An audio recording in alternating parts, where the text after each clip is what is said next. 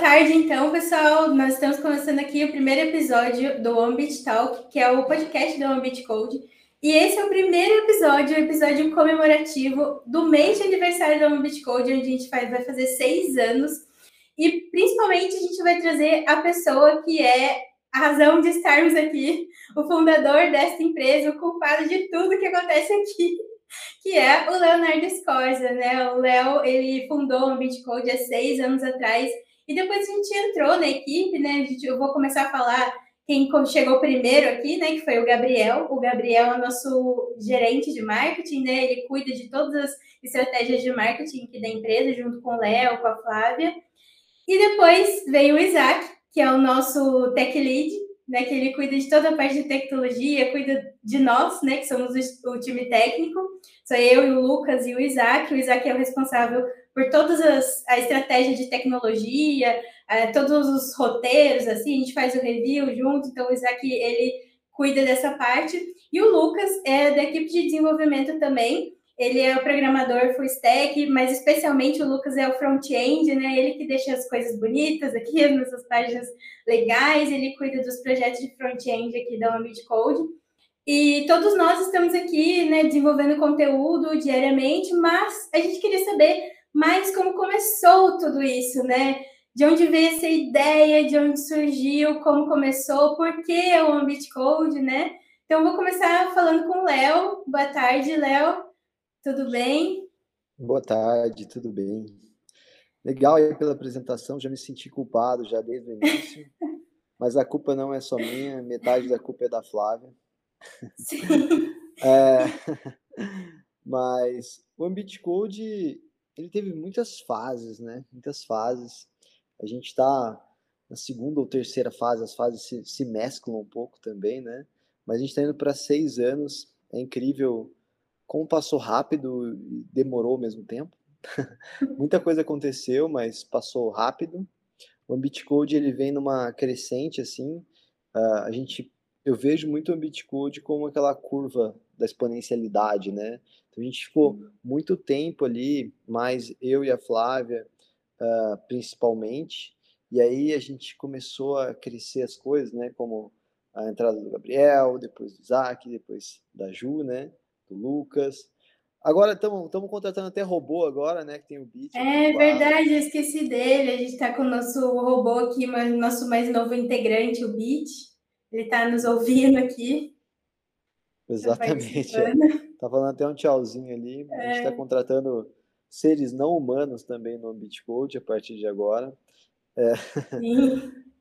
e... e a gente aqui, é, só porque a gente está num ambiente diferente, aqui eu acabei nem falando, né? É estranho a gente estar tá num lugar diferente, parece um Tibia, né? um joguinho aqui, mas a, a nossa equipe ela é toda remota, né? A maior parte de nós, a gente não se conhece pessoalmente, né? São poucos os integrantes que se conhecem pessoalmente, e uma forma da gente meio que estar juntos, é, estamos remotamente é, presenciais né, nesse escritório e que é o nosso escritório do dia a dia. A gente trabalha aqui todos os dias e esse é o nosso novo o nosso novo cenário para o podcast, né? Que é onde a gente vai fazer os nossos, os nossos, vai trazer os convidados, a gente vai conversar um pouco mais com eles daqui. É, e esse eu acho que, é, que entra nessa nova fase que você falou, né? Mas no começo, conta pra gente é, onde você estava, o que você estava fazendo, da onde veio essa ideia, por onde você começou, né? Legal, Ju. É, só fazendo um apontamento, né? A gente está no Getter, né? Que é o Getter Town aqui, que é esse esse sistema, esse software onde você pode ter um escritório virtual. A gente fica aqui fazendo corrida de carrinho ao invés de trabalhar, o que é muito bom. Brincando. E é muito legal. Para quem não está no Getter ainda, né? Não está construindo casinha como a gente aqui, é muito útil construir casinha, muito legal. Mas então, o Ambit Code quem deu a ideia foi a Flávia, né? A Flávia é minha esposa, minha sócia. Ela sempre falava para mim que eu devia ensinar programação, porque eu ensinava bem e também já trabalhava com programação há muitos anos. Trabalhei para empresas do Brasil, para fora do Brasil.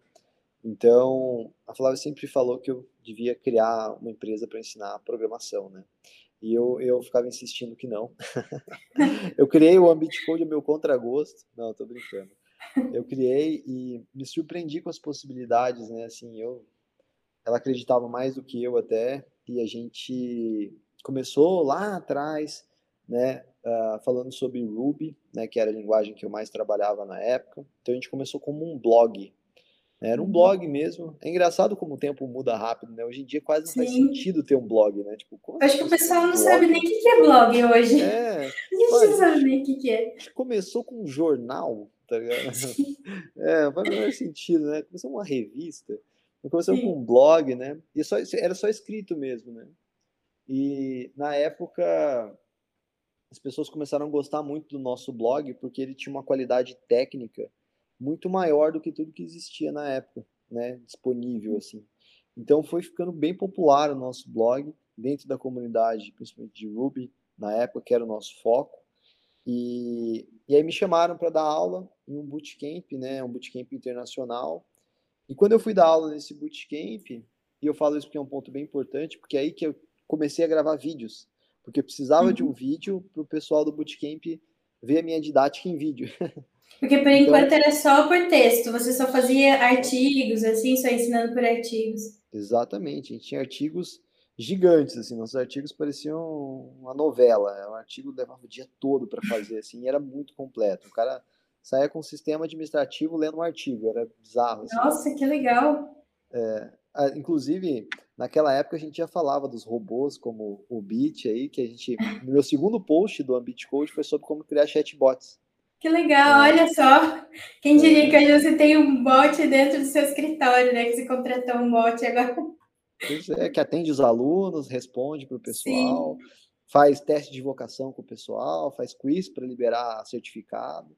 Sim. Né? Então, faz muitos anos aí que a gente já sonhava com o Bit. E aí, nessa época, eu fui dar aula nesse bootcamp, né? é um bootcamp francês lá, que existe no mundo todo e tal. E os alunos gostaram muito, muito, muito da minha didática, uh, o que foi muito bom, né? Foi, de certa forma, até uma surpresa, mas eles curtiram tanto, tanto, tanto. Foi, é, talvez realmente a Flávia tinha razão, talvez eu saiba fazer isso. talvez, será uma boa ideia. Ela saiba fazer isso. E aí o Ambit Code entrou numa outra fase, que é a fase em que ele começou a virar algo uh, focado em produtos, né? Então a gente criou o nosso primeiro produto, que foi um bootcamp, que na época a gente ensinava a criar um clone do Airbnb, que era muito legal. Então a gente já começou fechando uma turma e tal, foi uma coisa bem bacana. Esse é os primórdios ali do Ambit Code, seis anos atrás, como começou, mas, o que eu falei, sucessão de fases. E quando vocês começaram a pensar nessa ideia lá no início, vocês é, imaginavam algo como é hoje? Ou vocês imaginavam que é, vocês iam criar cursos, iam ficar uma empresa, não, não diretamente uma empresa grande como é hoje, assim, como que tem muita credibilidade no mercado, assim. É, quando vocês começaram, qual era a perspectiva de vocês, assim, o que vocês imaginavam para o futuro há seis anos atrás? É interessante, né? Porque obviamente que a gente deseja as coisas, mas tem momentos que você fala, é, não sei se é possível, né? Hoje, uh, graças ao nosso menino Gabriel aí também, muita colaboração dele, agora do Eduardo, nosso Instagram tem mais de 200 mil pessoas. Espero que daqui a uns meses esse vídeo já envelheça e fala, nossa, falei lá que tinha 200, agora tem 500, né? Sim, tem acontecido bastante rápido, isso. Né? A gente pega nossas anotações assim do começo do ano e tava lá 60 mil seguidores, já tá 200 e tanto, enfim. Sim. É, então, a gente não imaginava exatamente que ia crescer para esse lado, mas foi mais sempre pensando no aluno, sabe? O que, que as pessoas precisam, né? O que, que as pessoas. O que a gente pode entregar que vai melhorar a carreira da galera? E a gente tem a felicidade de ter centenas, centenas, centenas mesmo, assim, acho que chega, chega aos milhares de depoimentos de pessoas que conseguiram um job, que foram morar no uhum. exterior trabalhando com programação, que estão trabalhando do Brasil para o exterior, pessoas que tem um caso bem interessante de um amigo que o cara veio lá do norte do Brasil trabalhar, até aqui no sul, é, e tá ganhando um salário tipo acima de 20 mil reais e mudou a vida da família dele, assim, da história do cara. Então. Uma característica da programação, né? A gente tem essa possibilidade. com medicação e, né, se a gente quiser mesmo. Mas com certeza encontrando materiais de conteúdo de qualidade, assim, tendo conteúdos é, realmente relevantes, com muita qualidade, como é o da Wambit Code, e eu vejo, a gente vê que a gente lida com o aluno diretamente, né? Hoje a gente vê isso, a gente vê esse feedback ao vivo, então, a gente entra, às vezes, em live com os alunos, a gente conversa com eles, a gente vê a, a, o, o, quanto esse trabalho impacta na vida deles, né? É, e você vendo isso, né? Você imaginando assim, poxa, seis anos atrás eu comecei e olha o que eu estou fazendo com as pessoas, né? Eu estou trazendo um material de, de qualidade e estou fazendo com que as pessoas mudem a vida delas, né? E tenham, que consigam realizar o sonho delas, assim, também. Isso é muito legal. E é bem legal, né? Porque eu acho que o Ambit Code ele tem uma coisa que geralmente as pessoas não nomeiam isso, mas eu acho que a gente tem uma coisa que é a gente ensina como fazer, mas a gente também dá aquele incentivo psicológico que a pessoa precisa para fazer. Porque assim, ah, tá aqui o caminho. Mas é difícil você acreditar que você pode, que dá para realmente ter uma carreira na programação, que dá para você fazer várias coisas, né? Então, a nossa missão, assim, eu acho que. E engraçado quando uh, a gente se conectou com vocês, né, com a Ju, com o Isaac, com o Lucas, com o Gabriel, com todo mundo da equipe, a gente percebeu que vocês têm esse mesmo DNA de querer incentivar as pessoas, de querer falar, não, vamos lá, vamos para frente, Sim. vamos conseguir, sabe? E eu acho que isso que faz com que a gente tenha uma taxa de sucesso de alunos maior, muito maior do que a média, que é o como e o incentivo, sabe? Que, que nem, por exemplo, a Ju, o Isaac, o Lucas aí que estão diretamente lidando com os alunos, eles estão lá sempre no grupo, fazendo live, fazendo chamada com a galera. Não, vamos lá, faz seu portfólio, manda lá, aplica para vaga. Não, faz desse jeito, faz daquele jeito. Que é essa coisa próxima, humana, que faz o outro humano se mexer, né? Sem querer ser papo de coach, né? Mas, mas é a verdade. É. É o que, a questão é que assim, a gente tem a possibilidade hoje, né? É, a gente vê muito dizendo que a tecnologia ela separa as pessoas, deixa as pessoas mais é, menos humanas e separa as pessoas, mas eu acho que no nosso caso aqui foi meio contrário, porque como a gente tem muito ali contato com a comunidade, a gente tem acesso direto aos alunos o tempo todo, a gente vê a dificuldade deles, a gente sabe como pode ajudar nesse sentido, né? E aí você falou que aí vocês começaram o curso e tal. E quando você achou que era o momento de você trazer mais pessoas para o seu lado da força, convidar mais pessoas para ir junto com você nesse caminho de, de, de ajudar mais pessoas, assim? Essa é uma pergunta legal. Antes da nossa equipe atual, é, passaram algumas pessoas pontualmente né, pelo Ambit Code, a gente teve parcerias ali, mas nada como é hoje, né? Então, a primeira pessoa que a gente trouxe e encaixou perfeitamente no Bitcode foi o Gabriel, que está aí, né? Uh, e o que acontece? O nosso Instagram estava começando a crescer, mas nada tão relevante. E tinha o Gabriel que, pô, fazia uns jobs ali com o Instagram, tinha o próprio Instagram dele ali de programação. Eu falei, cara, esse menino é legal, vamos tentar potencializar aqui o Ambit Code, trazendo ele, né, para a gente trouxe ele como freela e depois ele ficou fixo. Porque a gente uh, como eu posso dizer, você, quando você traz pessoas para dentro, é como se você trouxesse uma pessoa para sua casa. O Ambit Code Sim. é a nossa casa, né? E Sim. vai virar a casa dessas pessoas também. Então você não quer trazer pessoas que não tenham o seu DNA, que não não se conectem. E eu tinha um pouco de trauma disso, um pouco de sabe, um pouco de receio. Eu ia falar a gente um pouco de receio de vamos trazer alguém, mas tem que cuidar da pessoa e tem que se não der certo. Então, Sim. a gente tinha um pouco de trauma. Aí depois que o Gabriel entrou, foi uma experiência tão positiva pra gente que a gente falou, é, tá, a gente talvez consiga trazer mais pessoas legais, né? E a gente foi, teve muita sorte de encontrá-los, né? Porque vocês são pessoas muito legais, todos que estão no Ambit Code são pessoas muito legais. Então, essa primeira boa experiência com o Gabriel, assim, macro, né, de ter alguém totalmente 100% com a gente, trouxe essa vontade e a gente sempre enxergou um caminho de crescimento, né? Já já, já a gente vai falar de futuro, uhum. mas o caminho que a gente visualiza no futuro é megalomaníaco e a gente vai precisar de pessoas com, com esse DNA cada vez mais. Sim. Gabriel, então, você foi o primeiro, você que incentivou a trazer outras pessoas aqui. Então, você achou o Ambit Code ou o Ambit Code te achou? Como foi esse, esse processo assim, de você iniciar aqui na empresa? Opa, e aí, pessoal?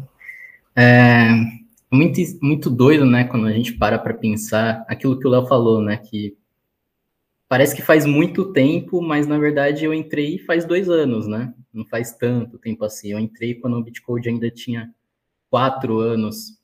E foi tudo uma questão assim de contexto, né? Acho que muita gente que vai estar tá assistindo vai se identificar um pouco, mas em 2019, né, um ano inteiro eu fiquei estudando um cursinho, né, pré-vestibular para estava em dúvida se queria engenharia da computação ou economia. É... Áreas diferentes, assim, um Sim. Só um pouquinho diferente. Aí, por engenharia da computação ter alguma ligação maior, né, com tecnologia, com salários maiores também, ser mais bem uhum. remunerado, né, acabei indo para esse lado, né. E aí passei na faculdade, na Federal de Minas, né, e eu, presta... eu fazia cursinho aqui em São Paulo, né, e aí acabei indo para lá, fiquei lá umas duas semanas, aí começou aquilo da pandemia, né, em 2020. É, e muito, e nessas duas semanas, três semanas que eu fiquei lá na faculdade, o que eu mais escutava, assim, é, pedia dicas, né, para o pessoal que tava, era da, lá da, da sala, né, da faculdade, para os professores, né, como que eu podia aprender de uma forma melhor lá os conceitos da faculdade, que eu ainda estava meio perdido, né, e o conselho, assim, que me marcou, me marca até hoje, né, que eles falavam, e não só um colega, né, como vários lá, o professor falava era estuda por fora. É, sim, é o conselho universal. É, se você quer alguma coisa é, mais direcionada ao mercado, né, porque aqui você vai aprender muito conceito, sim. mas vai ficar bem preso nisso, né, no conceito. Se você quer alguma coisa mais prática, mais voltada ao mercado, estuda por fora, né? Estuda por fora a programação. É... E aí acabou tudo, fechou tudo, né? Por conta da pandemia, comecei a criar conteúdo no Instagram, né? Ainda com aquele pensamento de estuda por fora, estuda por fora. É, comecei a fazer alguns cursos, né? Gratuitos na pelo YouTube. Comecei a criar conteúdo, né? Para o Instagram, mas ali como forma de estudo, né? Tudo na área da programação, JavaScript, dando dicas, né, sobre como uhum. estudar. É, eu ainda estava bem no início, muito no início, assim. Eu parei em CSS, eu acho, estava em CSS, uhum. nesses assuntos mais iniciais. Uhum. E aí, criando conteúdo ali todo dia para o Instagram, eu vi alguma coisa sobre um Bitcode, assim, não lembro muito bem detalhadamente como que aconteceu, mas eu comecei a seguir um Bitcode lá no Instagram, vi que já tinha algum conteúdo assim no YouTube, principalmente, no blog lá, né? Mas no Instagram ainda não, não tinha tanta coisa, né? Não era tão aquecido como é hoje, né? Como tem Sim, é, o Instagram, dois anos atrás, praticamente não tinha tanto conteúdo quanto a gente tem hoje, é, em conteúdo informativo, né? Era mais Sim. entretenimento, assim. Sim. É, aí não tinha tanta coisa, né? Acho que tinha uns 10 mil, sei lá, entre 10 e 20 mil seguidores no Instagram, né? E aí, não lembro detalhadamente como aconteceu, eu comecei a falar com o Léo, né? Até que ele me chamou para fazer um freela, se eu não me engano, de 12, 12 posts, né? Para postar lá no Instagram. É, e deu muito certo, né? Esse, esses posts. É, conseguiu visualizar, né? Que ali no Instagram também tinha um negócio para a gente crescer, tinha muita gente entrando, né? Da programação, pessoal querendo aprender programação. E aí, no final de 2020, né? durante toda a pandemia lá, estudando de casa. Eu tinha voltado para São Paulo, né, quando fechou tudo. E aí o Léo me contratou, né? Ele acho que foi isso no dia 15 de novembro ou dia 15 de dezembro, algum desses dias aí. Eu lembro que foi dia 15. Uhum. Que é porque e até então você estava fazendo freela só. Aí ele é. contratou você como efetivo. Sim, aí contratou como efetivo. Aí começou isso, né? Dos posts todo dia, no Instagram sobre programação. E o que resume assim é que eu estava no momento certo, né, na hora certa, com a pessoa certa, tinha uhum. algum conhecimento ali de programação e também tinha muito interesse no Instagram, né, crescer o Instagram. Uhum. E hoje eu não estou tão na área de programação, né, por mais que eu entenda um pouquinho, bem pouco, né, por conta dos posts. Mas estamos aí, né, agora com 230 mil seguidores, quase 240 já.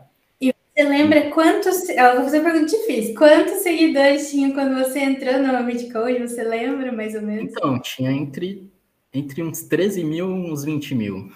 Gente, gente cresceu olha isso muito rápido. dois anos atrás. Sim, dois anos atrás. Eu lembro que quando, quando eu entrei, faz menos de um ano, tinha 70, a gente estava comemorando 70 mil, menos de um ano atrás, a gente já está com 230 e poucos mil, né? Isso é, é muito legal. Uma bola de neve aí no Instagram, estamos crescendo muito, exponencialmente todos os dias. E aí chegou vocês, né, da equipe técnica aí, cria cursos, né, para ajudar todo mundo. E Sim. isso é resultado do que a gente vem criando todos os dias, né, do que a gente vem estudando, né, principalmente também todos os dias. Sim. E é isso aí.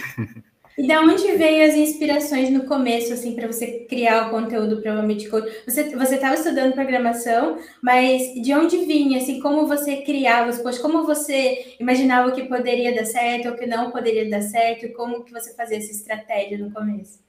Então, no início era meio no escuro, né?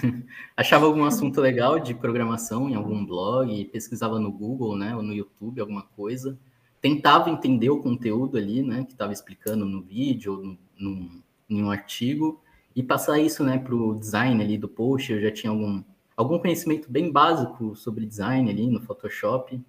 É, eu criava conteúdo antes, né, no meu Instagram sobre programação, então já já tinha aprimorado os meus conhecimentos de design ali, criar layout, né, para o Instagram, mas eu pesquisava no Google, né, no YouTube, tentava aprender e pegava aquele aquele conteúdo que eu aprendi e tentava simplificar ainda mais e encaixar ali no design, né, do Instagram. É, mandava para o Léo aprovar antes, né, porque eu não tinha conhecimento nenhum. Saía até algumas vezes alguns códigos errados, assim, que todo mundo xingava nos comentários. Era minha culpa. É, mas foi assim. E hoje a gente está aí, né, com o Eduardo Cabeludo, né, criando conteúdo. E eu tento passar hoje os conhecimentos, né, que eu adquiri durante esse tempo, criando conteúdo no Instagram para ele, né. E agora estou mais na parte de, de marketing, vendas. É, agora você já começou a meio que absorver outras responsabilidades além dessa né, que, você, que você tinha no começo. E aí, uma outra, agora com o Léo, assim, uma pergunta, porque é, aí a gente está meio que falando de uma. Tá passando uma timeline das coisas que aconteceram, né? E aí o Gabriel veio, o Gabriel começou a dar super certo, fazer muitas coisas legais, assim, trazer muitas pessoas. E, e esses posts, assim, que a gente fala, ah, tá trazendo muitas pessoas, mas também tá ajudando muitas pessoas que estão estudando, né? Isso é legal. E, e aí no começo era só você, né, Léo, de, de, de instrutor do curso. E como que você começou com, com um curso assim que faz mais sucesso da Mammoth Code, que é o Full Stack JavaScript profissional? Como foi isso assim? E quando que você achou que seria a hora de contratar outras pessoas? Que foi quando o Isaac chegou, né? Foi o primeiro de nós aqui que, que chegou na Mammoth Code. Boa, Ju. Então, é, só uma pincelada sobre o Gabriel, né? Uh, nessa questão dos posts, é bem legal que a gente desenvolveu um sistema aí de de review para eu ajudar ele ali a organizar, né, tá com a parte de código tudo certinho. Uhum. E hoje ele aprendeu bastante coisa, ele é bem modesto, mas ele sabe bastante coisa. é, e hoje ele faz isso com o Eduardo, né? Então é muito legal ver esse crescimento do Gabriel, né? De mudou totalmente assim, né? Então ele cuida profundamente de tudo que é de mídia hoje no Bitcode, assim, Instagram. É claro que segredos industriais, né? Mas a gente faz muito mais coisa por trás do Instagram do que só postar. Mas enfim, Sim. continuemos a história. É, é, então, o Full Stack ele nasceu de uma necessidade que eu percebi, que era as pessoas aprenderem programação do zero, de verdade. Porque a maior parte dos cursos começa lá da metade e a pessoa ela chega totalmente perdida.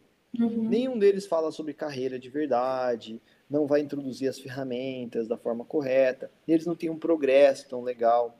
Então, os nossos cursos eram muito focados em Ruby on Rails, né? Todos eram de Ruby on Rails praticamente, né? eram os bootcamps. Por anos, né? O Ambit Code uh, teve uma curva de diferenciação muito grande agora, mas a gente ficou bem estável, assim, por bastante tempo crescendo lentamente, justamente por escolhas, talvez, né? E aí a gente vislumbrou um novo caminho, assim, de, pô, vamos ensinar essa galera que está começando, mas vamos ensinar com qualidade. Como eu consegui realmente aprender rápido? Como eu tive sucesso na carreira? Então, eu trouxe o meu melhor para esse curso. Uh, para a parte de JavaScript, eu trouxe um amigo meu para gravar na época, porque o curso é extenso, muito extenso. Sim. E hoje a gente está, inclusive, a gente já regravou grande, a maior parte do curso e a gente está regravando essas partes de JavaScript com o nosso amigo Isaac, que está aí. Está mandando muito bem, está ficando excelente, né? Sim. Melhor ainda. Sim. É... Isaac está arrebentando mas... no curso, está colocando também é, todo. está refatorando toda a parte de JavaScript, né? Bem legal o trabalho do Isaac nesse momento. Tiramos os exemplos de nave, né? Uma, uma polêmica que Sim. Na época que a gente começou o curso, eu falei, cara, eu vou colocar um exemplo muito legal nesse curso. A gente vai falar, vão ser os temas espaciais, a gente vai ter nave, tudo quanto é lugar. Só que no, justamente no módulo de JavaScript, os exemplos ficaram um pouco parecidos demais, né? E as pessoas falaram, eu não aguento mais naves, Léo. E a gente substituiu as naves uh, dos módulos de JavaScript, e agora os exemplos são reais, realistas. Não que tenha algum prejuízo para o aprendizado das naves, longe disso, porque o importante é a lógica ali na parte de JavaScript, mas Sim. é mais uma questão de brincadeira e de gosto mesmo, né? Mas hoje em dia, para ficar no gosto mais geral, a gente decidiu trazer exemplos mais do dia a dia, assim, né? É, e tem uma coisa que é muito legal que a gente vê aqui no dia a dia do nosso trabalho, é que a gente ouve muito os alunos, né? A gente ouve muito o feedback deles, e a gente percebe o que está funcionando e o que não está funcionando. Então, no começo, funcionava muito bem, né, esses exemplos, tanto que vieram muitos alunos pela didática, e depois, é, eu acho que a gente acaba atraindo outro público, né, é, com, ao longo do tempo, o público vai mudando um pouco, né, o público que a gente tinha no começo, talvez não seja o mesmo público que tem hoje, e aí outros exemplos se fazem necessários, né, por isso que é legal a gente atualizar porque muitas vezes entender o conceito no começo é difícil, e aí você associar um assunto também desconhecido, às vezes a pessoa tem um pouco de dificuldade, né? Aí para ficar fácil para todo mundo, para não, não ficar difícil para ninguém, daí é legal voltar para esses exemplos, né? Que são os exemplos reais que eles falam, mas tá ficando muito legal mesmo o, o novo módulo. Sim, o curso ele mudou muito, né? A gente fez uma coisa que eu acho que é muito legal, que eu nunca vi em nenhum lugar, que a gente vendeu um curso X e hoje ele é um curso em nível de qualidade e poder de transformação de 10x. E a gente Sim. não cobrou nada mais de quem comprou, né? O acesso é vitalício. Sim. Então, é como quem comprou ele lá no começo foi pra gente o Bitcoin, assim, porque o negócio Sim. valorizou demais, assim, né? Verdade. E, e, a gente não para de melhorar ele. Então, isso é muito bom. A gente tem um compromisso muito forte e real em dar o melhor curso do Brasil para quem quer começar na programação né, e ir até o profissional. Mas sem fazer propagandas, mas, mas é a verdade, né? Sim, mas, mas, é, a verdade. É, é uma propaganda na verdade, uma propaganda realista. É. Mas o, essa questão do, do Isaac, né? Eu sempre quis expandir né, o treinamento do Full Stack e outros treinamentos. Só que o que quem está de fora talvez não tenha noção é o tamanho do trabalho que existe para produzir um treinamento o tamanho do trabalho para atender e tirar as dúvidas no suporte. Hoje a gente tem quase 12 mil alunos no Full Stack. Sabe o que é responder a dúvida de 12 mil alunos? Vocês é muito... sabem. É muito louco, sim, é muito sim. louco. Então, uh, a gente quer, queria expandir, mas, tipo, somente eu, né, ali na parte de instrutor, é totalmente inviável, né? Então, sim Aí a gente falou, não, tá na hora de trazer alguém. E a gente encontrou o Isaac, que foi um achado aí, né? E, uhum. e foi muito bom, tá sendo muito bom e vai continuar sendo muito bom. Que ele trouxe pra gente uma visão técnica, que ele é um cara muito inteligente, com uma capacidade lógica muito boa de enxergar Sim. as coisas com uma clareza excelente. E ele trouxe essa capacidade toda dele para agregar no treinamento, né? E agregou para caramba. Tanto que rapidamente a gente melhorou o full stack, rapidamente a gente criou um novo treinamento, que é o 30 desafios de JavaScript, que é muito bom para quem quer praticar Sim. JavaScript e realmente absorver a lógica, né? Então o Isaac foi um outro marco aí de um bom exemplo de um programador, né? Entrando no Ambiente Code. Sim, e aí a gente, é, essa questão que você falou de expandir, né? Muitas vezes até é possível expandir, mas não com qualidade, né? Se a gente pensa em qualidade, a gente precisa aumentar o recurso, né? No caso de trazer outras pessoas para ajudar nesse sentido. E, e aí, Isaac, então, conta pra gente como foi você. Você foi achado, você achou? Como foi você entrar no Bitcode? Primeiramente, e aí, pessoal, né? Tudo bem? É, então, lá atrás, eu fui, fui eu, eu, eu, achei mais um Bitcode do que eu fui achado, na verdade, né? O Léo fala que eu fui um achado, mas é, eu, eu lembro direitinho, tipo, lá no comecinho, é, quando tipo, que teve um momento na minha carreira que eu, eu decidi dar uma migrada assim em termos de tecnologia e tal. E eu não conhecia muito sobre Node assim, eu conhecia até um pouco sobre React e tal. E, e foi quando, acho que foi lá em 2019, 2020 assim que o, o treinamento estava um pouco no começo, né? E, e aí eu, eu queria dar essa migrada, eu, eu, eu vim de um, um background meio um pouquinho de Ruby on Rails aí, que é, coincidência ou não, foi com a OnBit Code lá para 2016, né, 2016, 2017. Uhum. É, então eu já conhecia a OnBit Code, né? E, e, aí tipo, eu passei um pouquinho pelo Ruby on Rails, mexi um pouquinho com PHP, e aí eu, e eu tinha interesse em aprender Node, React e, e, mergulhar mais nessa parte de JavaScript. E, e aí eu tava procurando, pensei, pô, vou procurar um treinamento legal, né, para ter aí um, um, um guia interessante para eu poder caminhar com mais agilidade e, e aí eu encontrei um treinamento de JavaScript da Ambit Code. Eu falei, olha que legal, né? Escola de JavaScript, né? Uhum. e, e, e, aí eu achei muito interessante, tal, adquiri e concluí tudo mais. E um bom tempo depois, eu gostava de ajudar muito a galera no grupo, mesmo como aluno, assim, a gente batia uns papos lá no grupo, era uhum. legal e tal. E, e aí de repente, um dia surgiu a oportunidade. É, o Léo mesmo mandou lá no grupo, de pessoal, a gente está querendo expandir aqui, estamos com uma vaga para é, para uma pessoa e tal, para ser instrutor, para, aliás, era mais para ajudar na parte de suporte, né? E eu falei, cara, que, que legal. É, e, e uma coisa que eu sempre gostei muito é, foi essa questão de, de é, é ensino e tal, né? De aprendizado aí. Eu, eu, sempre gostei um pouco dessa área mais pedagógica. É, tanto você, que chegou um ponto. Você ah, já teve experiência com isso antes de começar ou não? Você só gostava mesmo de, de ajudar as pessoas? Não, eu, eu gostava de ajudar. Eu já tive experiências assim, a, a parte da programação, ensinando outras coisas. Entendi. Mas é, eu, cheguei, eu cheguei a fazer licenciatura em matemática em um determinado Sério? momento. Deus. Então... Isso, explica, isso explica o modo do curso do 30 Desafios ter ser tão legal assim, que você tinha muita coisa lá de fórmula de segundo grau, de, de vários tipos de cálculo. Eu falei, meu Deus, quando eu olho aquilo livro, gente, isso é grego para mim, sei lá, um negócio muito diferente, assim. É, que é uma coisa diferente que a gente não está muito acostumado. E no 30 Desafios você fala muito sobre isso, né? A parte de matemática mesmo, algoritmos, cálculos malucos aí. Então, vem disso, né? É, é, não, a nossa ideia com o 30 desafios foi ser essa coisa bem, bem prática mesmo, assim, para treino, sabe? A pessoa é, que, que, que tá uhum. precisando treinar mesmo os conhecimentos dela, mas já vamos chegar lá. aí, é, e, é, e é, já vamos mesmo, porque nem demorou muito, né? Olha que legal.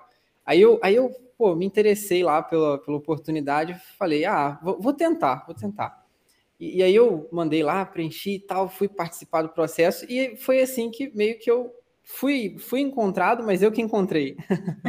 E foi é, quando isso? Quando você entrou no Midcode? Foi. É, isso acho que foi lá por volta de setembro do ano passado, mas eu comecei em outubro, já estou quase fazendo um ano aí, olha que legal. Olha, gente, é, um Parece que já. foi ontem, gente. Parece que foi ontem. É, mas aí acabou que eu, que eu comecei, né? E aí, bem rapidamente, acho que o Léo talvez tenha sentido essa minha vontade de ajudar a galera. E aí, bem rapidamente, a gente começou com esse projeto do 30 Desafios, né? Saiu, acho que em dezembro do ano passado, e Sim. foi uma coisa que, assim, foi super legal também. A minha primeira, minha primeira experiência, assim, nessa, nesse sentido de, de gravar, de produzir uma coisa maior, assim. E, e, foi muito legal. E está sendo muito legal, né? Foi, está sendo e vai continuar sendo, porque é, é, realmente muito, muito bom assim poder fazer parte então, daqui, logo de cara, logo de cara você chegou, Léo, Isaac, então tem uma ideia aí de você fazer um curso de desafios, mas são 30 desafios. Dá pra fazer 30 desafios, gravar lá, e aí é very easy, easy, médio, hard. E meu Deus, é muito, muito desafio, muitos exercícios. É, vai, vai do very easy até o very hard. E, e é, foi, foi por aí, assim, no, no comecinho, né? É, foi, foi, tipo, como eu falei, entrei meio para essa questão de suporte e, e, e, aí eu lembro direitinho, o Léo chega para mim e fala, Isaac, você, você entende de TypeScript? A gente está querendo dar um, um, agilizado nisso aqui. Eu falei, não, vamos embora, vamos embora. E aí eu comecei a, a, escrever no começo, né? Escrever e tal. E, e o Léo acho que gostou bastante do resultado, porque aí eu me colocou nesse outro projeto e, e depois acabou que eu voltei e gravei o TypeScript. Sim. então, é, foi, foi bem legal mesmo, assim, uh, todo esse processo, né? Acabou acontecendo até bem rápido. E aí você falou que fez licenciatura em matemática, mas você fez algum outro curso, assim, além desse? Assim, é, eu não, não concluí a licenciatura em matemática, eu comecei, ah, mas não concluí, mas eu já tinha feito faculdade antes, eu fiz, é, eu sou bacharel em sistemas de informação, então sim, eu tenho uma formação mais na área da programação mesmo, então já tenho esse, eu já tinha esse curso antes e depois eu acabei é, dando uma procurada por outras áreas, e depois eu achei o caminho de casa de novo. é legal, só interrompendo aqui, não, ah, ver, ver essa perspectiva né, do Isaac, é o lado do, lado do outro, assim, é legal. Fiquei... E é engraçado que eu fiquei, agora fiquei imaginando aqui, né, o, o Isaac vendo as mudanças que acontecem no Bitcoin, porque o Bitcoin é meio maluco, vocês sabem, né? Eu sou meio maluco, agora estou, estou me centrando, prometo, prometo, não sei. Então, um dia eu moro no motorhome, outro dia eu estou na, na Panamá, outro dia eu estou, né? Então eu sou meio doido. Mas uh, a empresa mudou bastante, né? Desde que o Isaac entrou, aí veio a Ju, veio o Lucas, né? veio o Rafa, né? outras pessoas passaram também, né? Então Sim. é legal ver essa evolução, né? Fico imaginando do olhar do Isaac, assim, essas coisas doidas que aconteceram aqui. E como vai ser, né? Cara, as coisas. Em um ano, né? O Isaac voltou a fazer um ano e mudou tanta coisa. Você imagina daqui cinco anos, cara. O Google que, que se segure daqui cinco anos. e, e, então, Zé, como que você viu essas mudanças aí? Porque quando você entrou, ainda não era tudo mato, porque o Gabriel já tinha né, tirado um pouquinho dos matos, né, já tinha é, meio que virado civilização um pouquinho. Mas você, assim, quando, como que você vê essas mudanças assim de lá para cá? Que, que como que você viu isso, assim, muita loucura? Ah, legal. É, então, é, é, foi, foi, um pouquinho loucura, assim, mas uma loucura legal, assim, uma loucura, uma loucura boa. né? Foi, foi muito bom ver essa, essa transformação e poder ajudar nessa transformação, né? Essa, toda essa mudança que aconteceu aí. É, e assim, né? Sendo, sendo aberto aqui, né? é, eu, eu acho que foi muito legal, assim, ver o amadurecimento da Ambit Code como um todo, né? Acho que foi, foi uma coisa... Eu, o Léo acho que vai concordar com isso também, né? Que foi, é, da nossa... Do, agora é o contrário, né? Do, do, nosso ponto de vista, ver né, todo esse processo de, é, da empresa como um todo e das pessoas que compõem a, a Ambit Code e, e, e do, até mesmo do nosso público, né? Assim, é, você vê até mesmo o, o, os alunos que eram ali, que, que faziam parte ali da Ambit Code, isso foi se transformando também ao longo do tempo, né? foi crescendo muito. Então a gente é, é, é, muito, é, gente, é um negócio, assim, sem palavras, é muito bacana poder ver essa transformação e quando a gente olha para trás, você vê nem vai fazer um ano ainda, mês que vem, né? Mas você vê quanta coisa que mudou. Tipo, a gente para pra, se a gente parar para botar no papel, a gente nem acredita.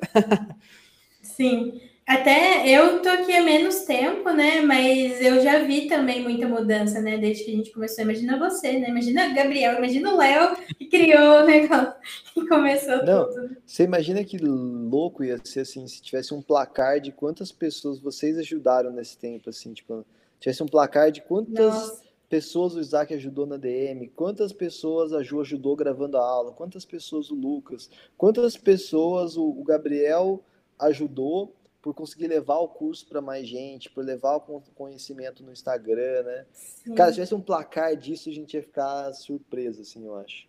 Sim. É, e aí o Isaac, depois que o Isaac entrou, veio o Lucas, né? Eu, eu entrei, eu fui a última a entrar, né? Na equipe da, da equipe técnica, né? Eu fui a última a entrar na equipe e o Lucas já estava aqui. É, e como que foi assim, Lucas, quando você entrou? Como você entrou no Ambit Code? Você também foi achado? Você achou? Como foi esse processo? É, Boa tarde aí para vocês. Eu, eu lembro que eu estava já estudando há um tempo e, e, fazendo algumas coisas também. E eu estava navegando no Instagram, eu vi um post que eu fiquei, caraca, que post diferente, incrível post. E aí era um post patrocinado da OneBit Code. E aí foi quando eu é, entrei no Instagram, aí eu lembro que eu mandava muita mensagem pro Léo para poder tirar a dúvida em relação à programação, em relação ao curso também. E aí é, eu fui vendo o curso também, e aí eu acho que eu entrei uh, um mês depois do Isaac, e aí é, eu raramente olho meu e-mail, aí eu olhei e, tipo, um dia anterior tinha lá uma, um e-mail da, da OneBit Code é, fazendo a divulgação da vaga. Aí eu fiz, caraca, é, no momento é certo. Minha. É minha, é, é minha. Aí, aí eu, eu fui aplicando, né? Fui também falando pro Léo que, que eu ia que eu ia buscar. Aí eu lembro também que a gente que ele estava aqui em Recife e aí ele fez o um encontro de, de programadores.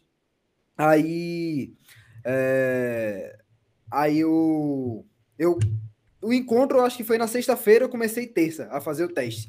Aí eu fiquei da terça até a sexta-feira fazendo o, o, o, roteiro, gravando e tudo. Também eu estava mais focado no front, e aí eu tive que correr para poder entender muita, muita coisa que eu precisava para adicionar né, na parte uhum. do back-end. E aí eu fui fazendo isso, virando algumas noites também. Pensei em desistir várias vezes. Eu disse, não, não vou, porque eu vou desistir se eu já vim até aqui. Aí, aí é, eu lembro que, eu não lembro se foi na quinta ou na sexta, mas eu lembro que eu fui lá para poder falar com o pessoal. A gente tinha marcado, acho que de 7 horas. Eu saí daqui de 5h40. Cheguei atrasado ainda. Aí. Aí, Imagina eu, você não vai fazer encontro ainda para conhecer ainda. Chega atrasado. Então, o senhor que é. concorrendo a vaga. aí esse aí. É. Esse daí. Aí eu, na época, trabalhava com edição de vídeo. Aí eu tinha gravado, né? Eu fiz, não dá para enviar assim, não. Acho que tinha que ficar duas horas de bruto. Aí eu disse que eu ia editar ainda. Ah, aí a gente ficou lá, conversou e tudo, conversamos com o pessoal.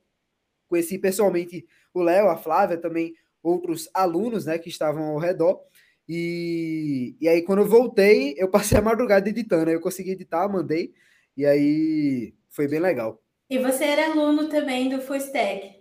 Você Sim. entrou como aluno do Full Stack e você e aí no meio desse processo você viu a vaga e resolveu concorrer à vaga.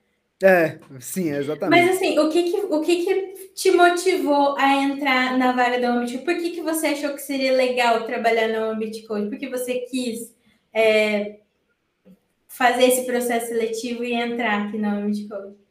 Porque eu vi a oportunidade ali de ajudar muita gente também. Porque eu, eu vejo que tem muita gente que acaba ficando perdida e tem muito conteúdo também que, que você vai pesquisando e não tem nada a ver com o que você quer.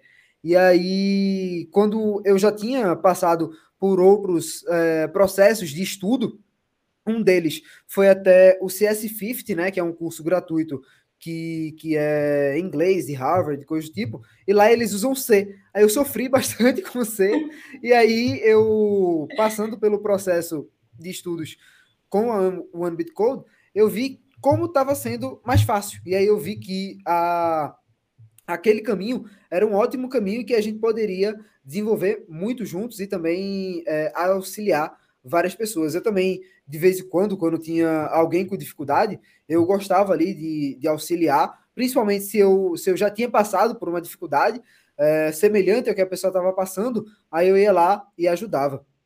Eu lembro sim, que uma semana depois chegou um amigo meu precisando de ajuda para poder fazer um CRUD, que foi exatamente o que eu tinha feito para poder passar no teste. Aí eu fui, ajudei ele lá e fui explicando, e, e ele ficou bem feliz. Eu também até mandei o vídeo do teste para ele, porque era uma aula, né? E aí uhum. ele, ele conseguiu desenvolver bastante para poder fazer aquele, aquele projetinho que ele estava fazendo.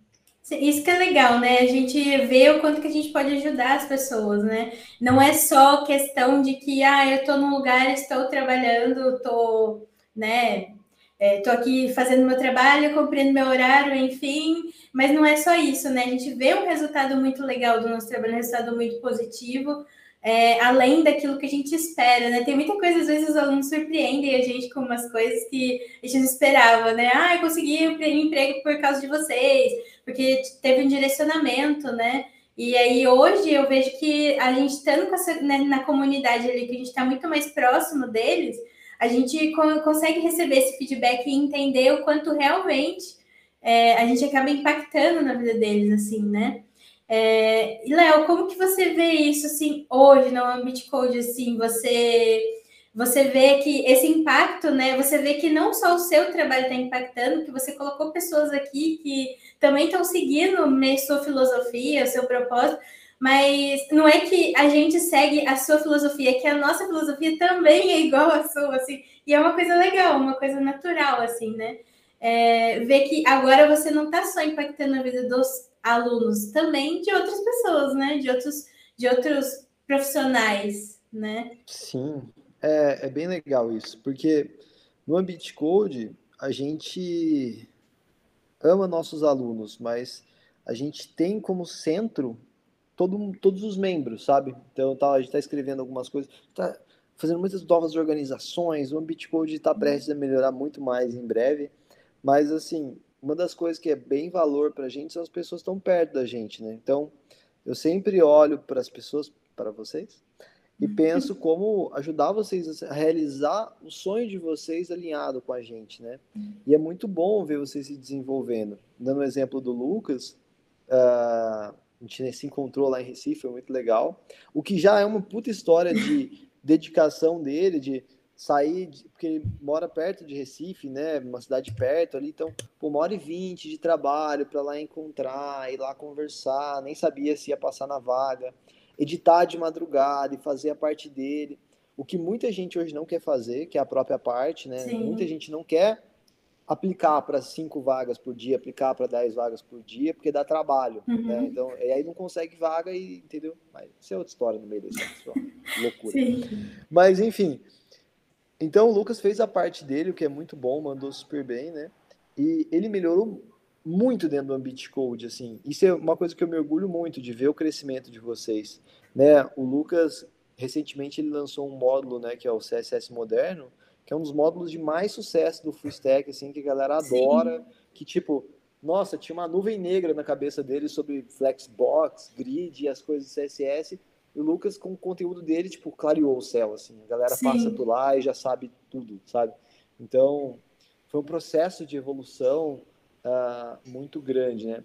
As, os alunos, muitos, alguns percebem, mas nem todos percebem, que é muito complexo, eu já disse isso antes, é muito complexo você entregar um conteúdo de alta qualidade. E a gente Sim. faz isso muito bem graças a vocês, né? Então, potencializou o Ambit Code mil vezes depois que vocês entraram, né? Então é muito legal ver tudo isso. Que nem a Ju agora com o podcast aqui como host. A Ju, inclusive, é a pessoa que tem o cenário mais bonito aqui. Ah, sim. a Ju se dedica pra caramba e, e, vai brilhar demais com esse podcast, que será o melhor de tecnologia do Brasil. É, espera... esperamos para fazer par com o melhor curso de JavaScript do Brasil. Exatamente. Então, e o único, direto do Getter, né? Sim, o único direto do Getter. direto do Tibia. E Sim. então, para mim é muito feliz ver o desenvolvimento de todos vocês e o Ambit Code faz tempo já que não é mais o Léo, né? Eu sou parte do Ambit Code, como vocês são parte do Ambit Code, assim, né? Então, cada um uh, faz o que o seu melhor aqui dentro, né? E o nosso melhor atinge muita gente. Isso é muito bom, então eu me sinto muito feliz. Sim, e é uma coisa que, né, como eu falei, assim, é, a gente faz porque faz parte também da nossa filosofia. É, eu falo que quando eu entrei na Ambit Code, quando eu procurei conteúdo da Ambit Code, foi porque eu também estava passando pela mesma fase do Isaac, tipo uma fase de transição. Eu estava mudando algumas coisas, né, na minha vida, eu estava buscando outras outras realidades, assim, outras coisas. E aí eu comecei a ver um Instagram sobre a vida nômade, sobre programação. Aí eu comprei o curso, né? Porque eu vi que realmente, é, pelo que aparecia ali no, no, no trailer, né, do curso, era muito legal. Assim, eu comecei a fazer o curso, eu vi que realmente é muito diferente de outros cursos que eu já fiz, porque eu, eu já fiz graduação, pós-graduação, já estudei em outros cursos, mas a didática era completamente diferente, assim, a dinâmica era completamente diferente, tipo assim, não tinha, não tem nem comparação, assim, era outra coisa, né? E a gente ontem fez uma live com os alunos, a gente estava conversando com eles numa atividade que a gente estava fazendo, e eles falaram, né? Foi legal ouvir isso deles, assim, de forma espontânea, né? Que é, é o curso proporciona para eles coisas que eles nunca viram em outros lugares, assim que eles nunca é, viram em outros cursos, em outros lugares. Isso que é bem legal, assim. E aí, eu acho que meio que facilita o nosso trabalho, né? Da gente ter uma, uma cultura, assim, uma. Como que eu posso dizer? Assim, nosso objetivo, nossa filosofia é muito igual, assim, é muito atrelada ao da empresa. E em outras empresas que eu trabalhei, tinham muito problemas de equipe, assim, assim, sabe? Pessoas querendo ser melhores que as outras, pessoas querendo saber mais que as outras, pessoas querendo ser promovidas hum, antes das outras e coisas assim. E a gente aqui não tem nenhum problema com isso, assim, a gente é uma equipe muito unida, assim, todo mundo é muito unido, a gente se apoia em muitos momentos, isso que eu acho bem legal, assim. Aí eu queria saber do Isaac primeiro, né? Isaac, você é, sobre essa questão de como é estar no Ambit Code, porque a gente falou aqui muito sobre como o Ambit Code impacta a vida das outras pessoas, né? Como a gente tem esse impacto positivo e traz muito conteúdo e faz muita coisa legal. E a gente tá assim meio que 24 horas pensando o que a gente poderia fazer de melhor, né, para as pessoas. E, mas aí eu queria saber o que, que o Ambit Code fez de melhor para a sua vida? O que, que melhorou para você estar aqui, tendo essa experiência de ajudar outras pessoas? É, que legal, pergunta, pergunta muito bacana, muito legal. E eu acho que assim, a primeira coisa que eu posso dizer que uh, o Ambit Code proporcionou para mim, né, e mudou para mim assim, na minha vida, é, é, que a gente consegue, tipo, ajudar um, um número incrível de pessoas, assim. É, para quem não sabe, eu sou de São Fidélis, interior do Rio de Janeiro, tem 30 e poucos mil habitantes, é uma cidade pequenininha, e, e poxa, eu posso ajudar gente que nem é do Brasil, cara. Olha que coisa legal, né? Tipo, a gente, a gente produz o conteúdo e a gente ajuda o pessoal lá no, no um a um mesmo, assim, né? Fazendo live, conversando com eles diretamente. E, e, e isso é uma coisa que para mim é fantástica, assim. O número de quantidades que, o número, a quantidade de pessoas que eu posso ajudar é uma coisa que é uma coisa que me deixa assim bem impressionado e, e eu fico muito feliz de poder, né, estar tá ajudando. É, e, e, eu, tipo, na minha cidade aqui, é, já ainda falando sobre coisas que a Ambit Code me proporciona, na minha cidade aqui eu não teria esse tipo de oportunidade, né? Seja por é, ter essa limitação de ser uma cidade pequena, quanto por, tipo, as consequências de ser uma cidade pequena, que é que, tipo, não tem muito a área de tecnologia aqui. Sim, então, sim. É, poder trabalhar nessa é área... É, é, é, uma coisa que, que é complicadinha, só quem mora sabe. Sim. Mas assim, de poder trabalhar nessa área que eu gosto muito, né? Então, tipo, a gente, quando às vezes é, quando, quando a gente é criança, né, é, a gente ouve, tipo, ah, é, né, quando eu crescer, eu quero, eu quero poder trabalhar num negócio legal, né? E, e, e tipo assim, hoje é, eu, eu fico pensando, né, nossa, é uma, é uma oportunidade incrível, assim, poder trabalhar com isso, né? Então, são, são coisas que a Ambit Code me proporciona. E ainda tem muito mais, que é, primeiro, é, poder aprender bastante também. Né? A gente tem contato com bastante tecnologia, então a gente aprende a parte técnica também. Mas no meu caso, eu diria que eu pude aprender bastante na parte não técnica, né? Sim. Na parte de, de, de comunicação e de, de, dar aula mesmo, e gravar os vídeos e conversar com os alunos. Né? E, e, eu, quando era mais novo, era uma pessoa muito tímida, eu era uma pessoa que apresentava trabalho assim, ó, na escola. Ou não, faltava no dia, né, para não ter que é. ir lá. Pois é, então. E, e, é uma coisa assim que é, me ajudou bastante também, né? Tipo, é uma coisa que transformou isso, isso em mim, né? Tipo, eu pude desenvolver mais essas habilidades também. E, e, assim, muitas outras coisas, né? Poxa, a possibilidade de eu poder, além de tudo isso que eu falei, ainda fazer isso de casa, né? Que, tipo, que a tecnologia, de uma forma geral, o trabalho remoto proporciona. Então, tipo, trabalhar no Ambit Code é só alegria. e, e, não é, e não é porque tá na frente do chefe, não, é porque é legal não mesmo. É. E pior é que é verdade. E vai a gente dizer que, tipo, que é realmente espontâneo, né? A pessoa precisa estar tá aqui para ver, né? Que realmente é espontâneo. Sim, sim. E é legal que uma coisa que aconteceu muito sem a gente tentar criar e somente se criou é o ambiente interno mesmo, assim. Obviamente a gente quer criar um ambiente interno legal, mas, por exemplo, a equipe técnica, que são vocês, vocês se integraram muito bem, assim. De repente eu estou passando aqui no Guerra, eles estão lá na rodinha conversando, estão se divertindo, estão falando de outras coisas e tal. Então ficou uma amizade muito genuína. Não tem ninguém, ninguém mesmo, zero, zero, seja aquela pessoa que fala, ah, chegou a pessoa chata e tal, sabe? Então, é muito legal isso, né? Tipo, essa coisa genuína que aconteceu no Ambit Code. Metade da nossa reunião é piada, a outra metade é, é trabalho.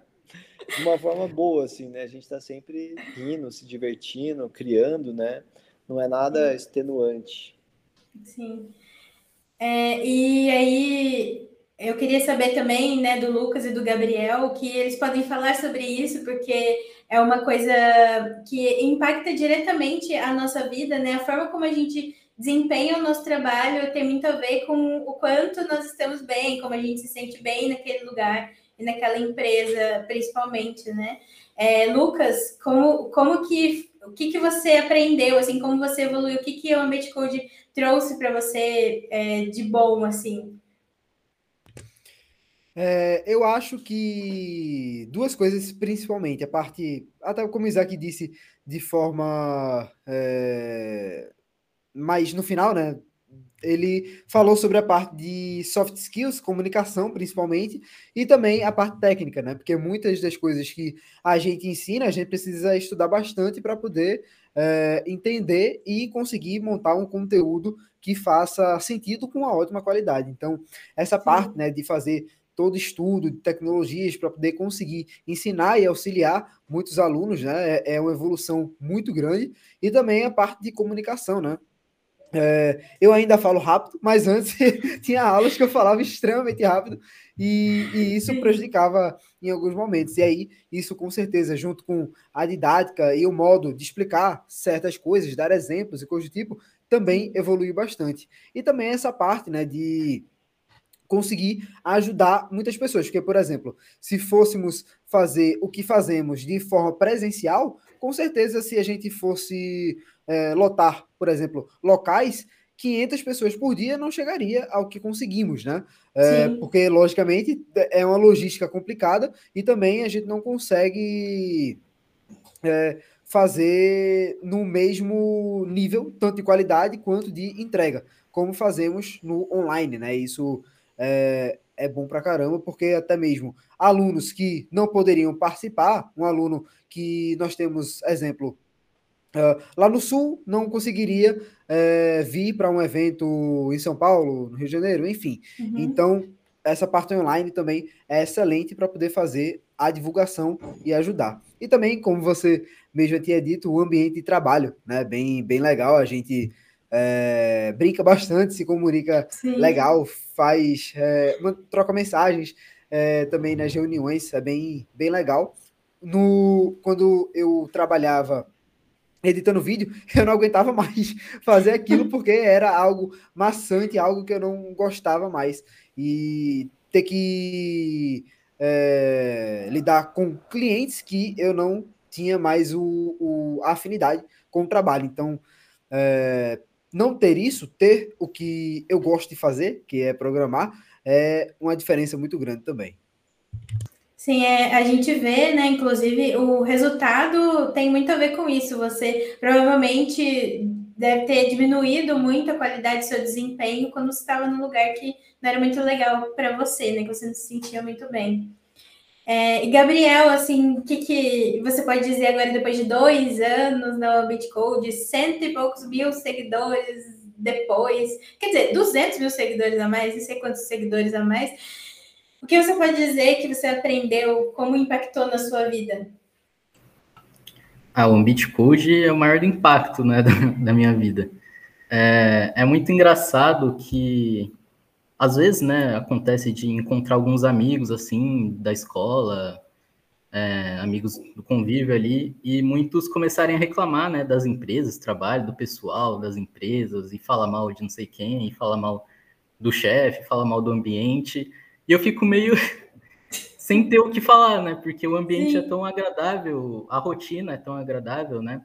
A Umbitcode também proporcionou isso, né? De da gente criar a nossa própria rotina ali, né? Conseguir entregar com a maior qualidade, com base na nossa rotina, né? E não ter uma rotina fixa ali para fazer tudo, tempo, né?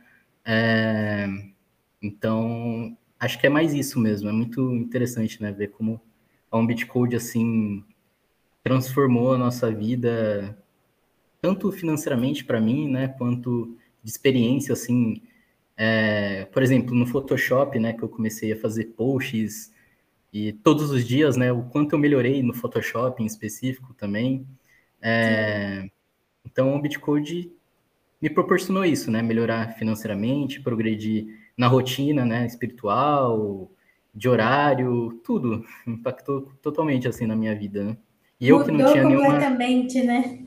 É, eu não tenho nenhuma experiência anterior de, de trabalho, né, para me basear, mas com base no que eu vejo, né, meus amigos falando, reclamando das outras empresas que eles trabalham, vejo que eu sou muito privilegiado, né, por estar no Bitcode, por estar com pessoas que realmente estudam, né, se preocupam com a qualidade.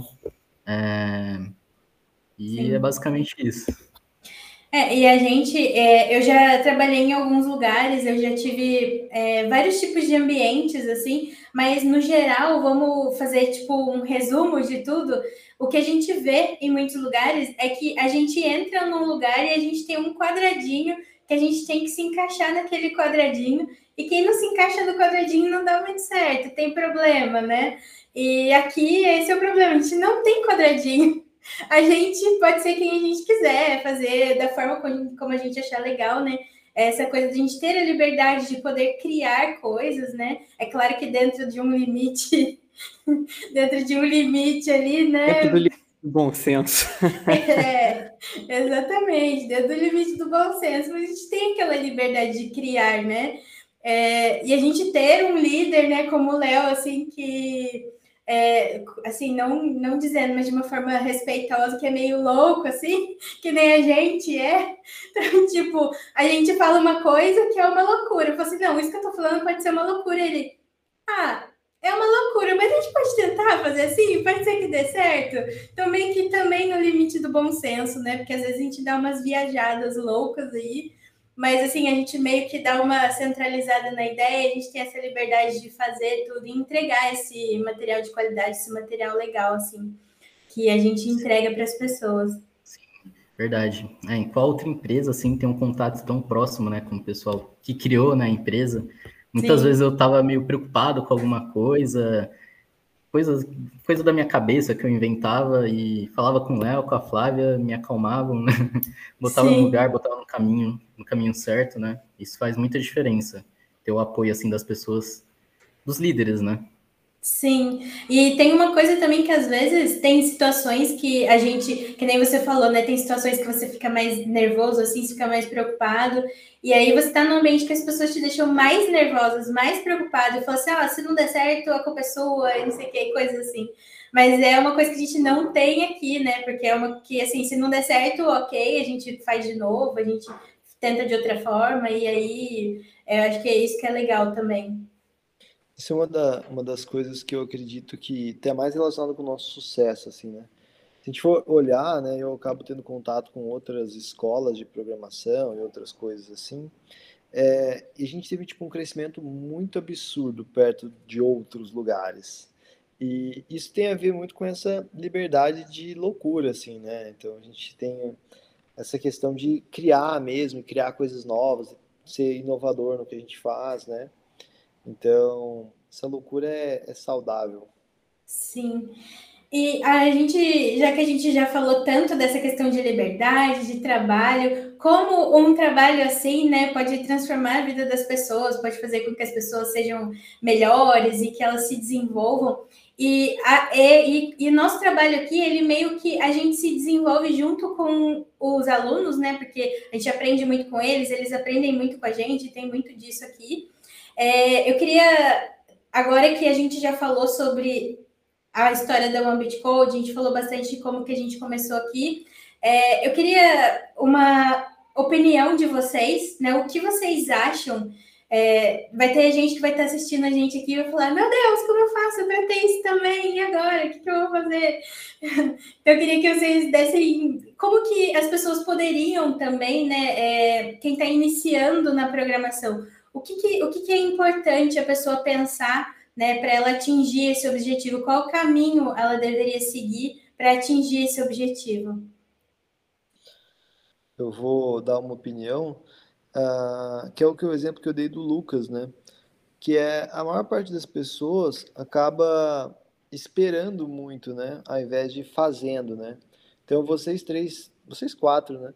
Tem essa propriedade de não, vamos lá, eu vou fazer minha parte, eu vou fazer meu portfólio, eu vou começar a estudar, eu vou fazer isso, vou fazer aquilo. Eu vou buscar uma empresa que eu me identifico e vou me candidatar e vou, vou obrigar ela a me contratar. então, dá meio que para você fazer isso. Se você realmente, por exemplo, o Isaac. O Isaac ele começou ajudando a galera no, no Discord de graça. Né? Nem, acho que nem era Discord na época né, do curso. Era no Telegram. Era, era no Telegram, né? Era uma, muita gente. Hoje, com 12 mil pessoas, é impossível usar o Telegram. Mas era o Telegram na época e o Isaac lá ajudando a galera. E ele se destacou por fazer muito bem uma coisa, né? Então, isso é muito legal. O Lucas foi lá no encontro, marcou presença e foi legal e tal, né? E falou um pouco dele. Então, isso é muito bom, né? A Ju também no teste dela, ela mandou super bem, fez com carinho, fez com atenção. A maior parte das pessoas pega para aplicar para uma vaga de uma empresa que elas querem muito e na hora faz o teste mais ou menos, simplesmente não entrega, não faz uma documentação. Então eu acho que assim, é agir, né? É fazer a sua parte para as coisas darem certo.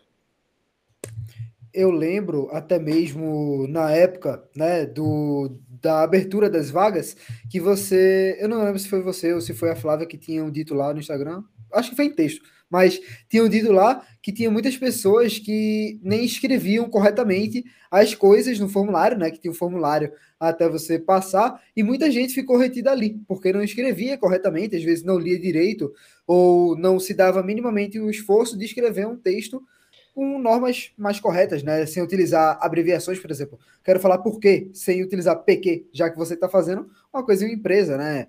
É, então, isso é bem Sim. louco. Não é, as pessoas se candidatavam das formas mais loucas possíveis, assim, e pouca gente realmente fala, não, vou pôr a minha atenção nisso aqui, é isso que eu quero. Isso acontece por dois motivos, né? O primeiro, mais óbvio, é que a pessoa está despreparada. E o segundo, que eu acho que é o que afeta a grande maioria das pessoas, é que elas já vão derrotada para a oportunidade, saca? Tipo assim, Sim. assim, ah, eu não vou conseguir mesmo, então eu não vou dar muita, eu não vou fazer direito aqui. Aí ela não uhum. consegue porque ela não fez direito. Então, ela acha que não vai conseguir, ela não faz direito. Ela não, não consegue porque ela não fez direito. Isso reforça a crença dela de que ela não consegue. E aí, para sempre, cada vez vai ficando pior. Cada vez vai ficando pior esse loop. É, aconteceu comigo, né? É, que você estava falando aí do teste, né? De você, da pessoa se sentir derrotada. Eu estava trabalhando com outra tecnologia, eu trabalhava com PHP, Laravel e outras coisas. E aí, quando eu vi a oportunidade, que eu já estava querendo mudar de vida, né? Mudar de carreira. E aí, mudar de carreira não, tipo, mudar de stack, digamos assim, tá? Mudar de, de áreas. Aí eu vi a oportunidade e falei, não, essa é a minha oportunidade. Só que quando eu recebi o teste técnico que eu vi, eu falei, meu Deus, e agora? Porque eram tecnologias que eu não sabia, que eu não fazia a menor ideia. E aí eu mandei para a Flávia e falei, então, eu não sei nada disso, mas eu posso aprender? Vocês deixam eu aprender? Eu posso tentar fazer? Ela falou: não, claro, você, você, você pode tentar fazer, manda do jeito que você conseguir fazer. Aí tinha umas regras lá. Eu falei, tá, mas eu nunca ouvi falar nisso. E se eu não terminar? E tal, eu fiquei, ficava pensando isso na minha cabeça, né? Mas eu, aí eu trabalhava durante o dia todo e à noite eu me dedicava a fazer. Teve dias que eu ficava até de madrugada fazendo, porque eu queria entregar, eu queria fazer, eu queria aprender aquelas tecnologias, né? E aí no final eu entreguei uma coisa que não era, tipo, às vezes, com alguns errinhos, algumas coisinhas ali, mas ok, mas eu entreguei, eu fiz o melhor que eu pude fazer naquele momento, né? Eu tentei, mesmo, mesmo nunca tendo trabalhando com aquelas tecnologias. Então, isso é uma coisa muito legal, assim, de você se arriscar também, né? Sim, e essa sua atitude, é, talvez você não saiba da época, obviamente, acho que você não sabe, mas essa sua atitude, você ter falado com a Flávia e tal, já colocou ela favorável a você desde o começo. Então, ela já gostou de você, já falou, não, a pessoa escreve bem, a pessoa está se dedicando, está preocupada em entregar direitinho, está falando a real. Então, a atitude diante do problema importa mais do que a resolução do problema, muitas vezes, né? Então, você querer fazer faz toda a diferença. Sim. Não, e, e só para eu dar uma opinião aqui também, eu poder Sim. falar um pouquinho, é, é, que eu acho que realmente, assim, é, esforço é, um, é uma coisa chave. Eu acho que para quem está começando, assim, é, hoje tem um efeito até um pouco diferente do que o Léo falou, que eu percebo às vezes nas pessoas. Quando a gente fala de programação, é aquela ideia, tipo, sabe, de viver o sonho, né? Porque muita gente fala hoje de programação, sabe, nas linhas de, pô, começa a estudar isso aqui que em seis meses você vai estar tá entrando na área ganhando 5K e tudo mais, uhum. sabe? Existe muita gente vem com essa expectativa para programação, né?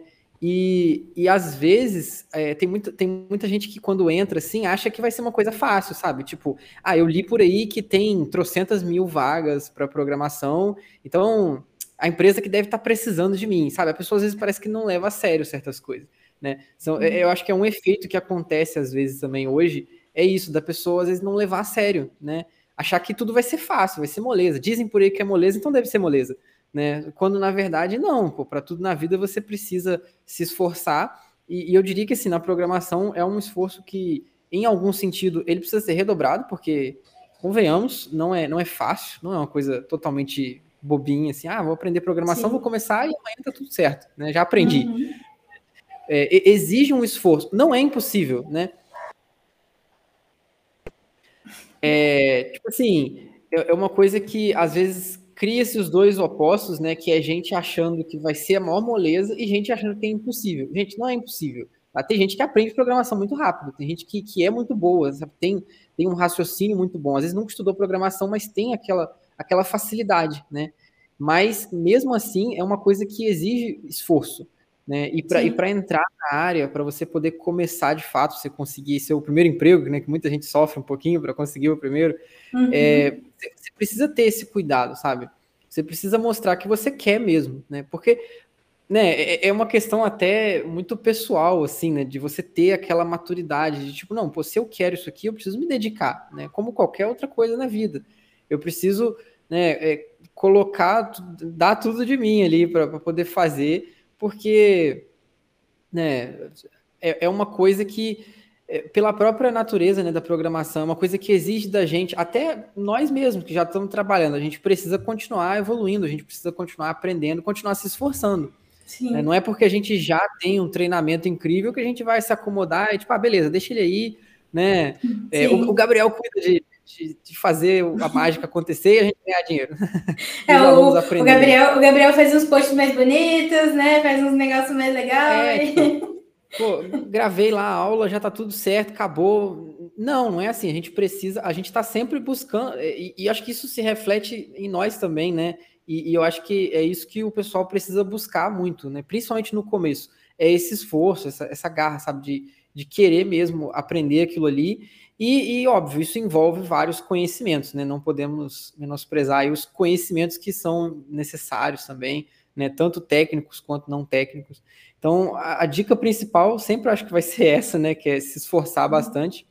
Mas vou dar uma dica meio diferente aqui também, que é, é para, sabe, a galera aproveitar o momento, né? Tipo, pô, eu, eu comecei a aprender programação já tem mais de 10 anos já, mas, assim, é, é uma coisa que, que é gostosa, cara, é legal. E hoje, nessa, nessa, nesse hype que tá a programação, é, o pessoal às vezes se perde, sabe? Tipo, quer, quer pular etapas, quer pegar Sim. atalho e quer começar logo, e quer avançar logo. E, aí já entra querendo ser o sênior, né? Sim. E tipo, galera, sabe, curte cada etapa, é uma coisa tão legal, né? Tipo, então eu acho que uma dica que é legal também, que é, eu acho importante, e que eu queria ter recebido lá atrás, né? Você sempre tem essas perguntas, né? Já que você daria para você lá atrás? uma dica que eu queria ter recebido é essa, de, sabe, de aproveitar, sabe? Aproveita esse momento de estudo, de aprendizado, de você estar tá conhecendo esse negócio novo que é tão legal, que é, que é a programação. E, e, quando você tiver, conseguir sua primeira oportunidade, aproveita ela também, dá o seu melhor. Eu acho que, que é uma coisa assim que é, é bem legal, é bem importante para quem está começando. É, e vindo nesse sentido também, a gente vê que é, as coisas, às, às vezes as pessoas classificam como difíceis coisas que são diferentes daquilo que elas estão acostumadas a fazer no dia a dia, né? Então, uma pessoa da área da saúde, por exemplo, vai achar a programação extremamente difícil e uma pessoa da programação vai achar a área da saúde extremamente difícil, né? Então, cada um tem o seu, é, em, em, classifica como difícil aquilo que é diferente, né? A programação não é fácil, a gente não pode dizer que é fácil, mas é justamente pelo fato de ser uma coisa diferente, de ser uma coisa que envolve mais raciocínio, você tem que se dedicar mais. Né? Você desistir não vai fazer você chegar lá rápido. E aquela coisa de hoje ter muita vaga, o mercado está super aquecido, as pessoas querem entrar logo, as pessoas querem é, aprender em uma semana, em três dias, quer saber tudo, né? E isso é, é importante a gente ressaltar, né? Que gente, o esforço, acho que é o principal que a gente pode dizer assim. É, e aí, né, vindo mais para esse lado da, da programação, que a gente está falando assim da área, do mercado e tal, de coisas assim, é, o que vocês acham que fez a diferença para vocês, né, hoje serem profissionais, serem programadores, estarem é, o Isaac e o Lucas serem professores, o Gabriel hoje ele está mais no marketing, mas ele já é da programação também porque a gente traz ele um pouco para nossa área sempre que a gente pode, né? que tem os conteúdos que ele cria e tal. E o Léo, assim, o que vocês acham que foi fator importante, assim? O que, que vocês acham que foi determinante que fez vocês é, entrarem na área, assim, ter essa profissão? Assim? Para mim, a programação começou há 12 anos atrás, né? E eu estava na faculdade de engenharia e eu precisava trabalhar. precisava trabalhar, não tinha grana para nada, assim, tipo, precisava me sustentar em São Paulo, meu pai me ajudava um pouco, mas era bem apertado. E eu consegui um trabalho com programação, eu não sabia programação, eu consegui um trabalho antes de aprender programação. E só que eu sempre fui muito bom com lógica, né? E eu cheguei lá e na conversa eles identificaram que, ah, tá, esse cara ele vai provavelmente aprender isso muito bem. E era com C na época, C e Assembler. Então era uma delícia, né? Aquela coisa. 400 linhas de Assembler para escrever um Hello World. Meu Deus! para otimizar a placa e tudo mais, né? Mas enfim, só que eu sempre gostei muito do poder de você criar um pacote de instruções e uma coisa acontecer, sabe? Esse poder, uhum. essa mágica do programador, que é você controlar algo, né? Você Sim. cria um algoritmo para que aquilo aconteça. E essa questão, né, de, obviamente eu precisava de um job, mas eu poderia ter arrumado qualquer outro. Eu uhum. me identifiquei muito com essa área lógica, que não é só lógica, é quase um pouco artística de vez em quando, programação, né? Sim. É... Então, essa área fascinante de você poder criar coisas. E aí, quando eu fui para a área web depois, aí eu pirei a cabeça total, de verdade, porque você imagina que doideira. Você que nem hoje em dia a gente fala de trabalho remoto, é pô, muito legal e tal, de ensinar para milhares de pessoas. Na época nem pensava sobre isso. E eu pensar, meu, eu vou criar esse site e mil... pode ser que um milhão de pessoas usem que eu criei. Eu também Sim. saí de uma cidade, de... eu cresci numa cidade de 30 mil habitantes. Então eu falo, cara, que doideira, eu vou poder criar em, sei lá, alguns meses aqui uma coisa que vai ser usada por milhares, milhões de pessoas, né? É mais que a sua cidade, né? Mais que a sua mais, cidade. Mais que a minha cidade vão ver e vão usar meu trabalho. Então eu vi na hora que eu vi que era possível fazer aquilo, aí eu falei, cara, eu quero muito fazer isso. Então, acho que o meu drive assim para ser um programador foi essa magia da criação, essa coisa criativa de poder ver as coisas que eu criei ajudando e levando. E hoje em dia eu sou muito grato por poder fazer isso ser quem ensina as pessoas a fazer isso. Olha que coisa louca. Ai, que incrível. Quantos softwares, né, a gente aqui do Ambit Code já é padrinho, por assim dizer, porque você inspirou aquela pessoa, ela aprendeu a fazer e ela criou aquele software. Sim. Então, é muito doido isso. E aí, quando a gente vê aluno aí nas atividades que a gente faz, aluno desenvolvendo sistema para vender já, né? Aluno que acabou de começar o curso há pouco tempo, aluno nem terminou o curso ainda, já está desenvolvendo software para vender, já está entrando no mercado, já está sendo contratado. É isso que é legal de ver, assim, né? É, e você, Gabriel, como foi que você entrou? Assim, como que você pensou nisso de entrar justamente nessa área? Então, ah, primeiro, primeiro modo assim foi por conta da remuneração, não vou mentir.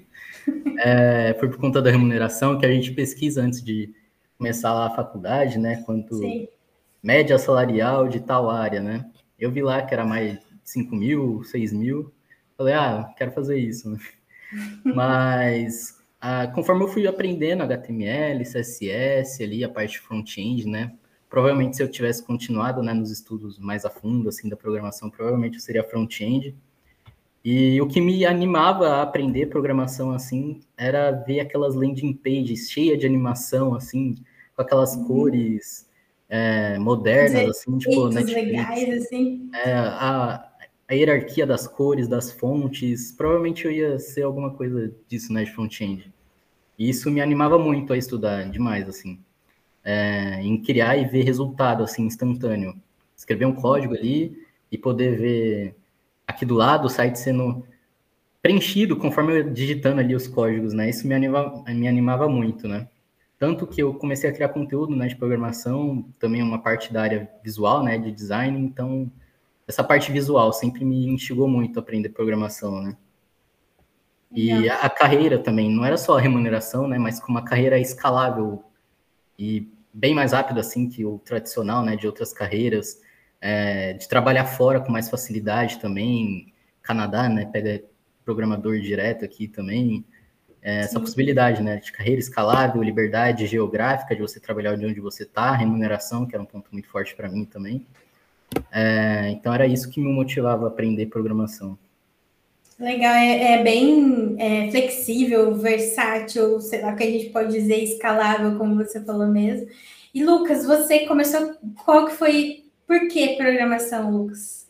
Que você resolveu entrar nessa vida louca da programação?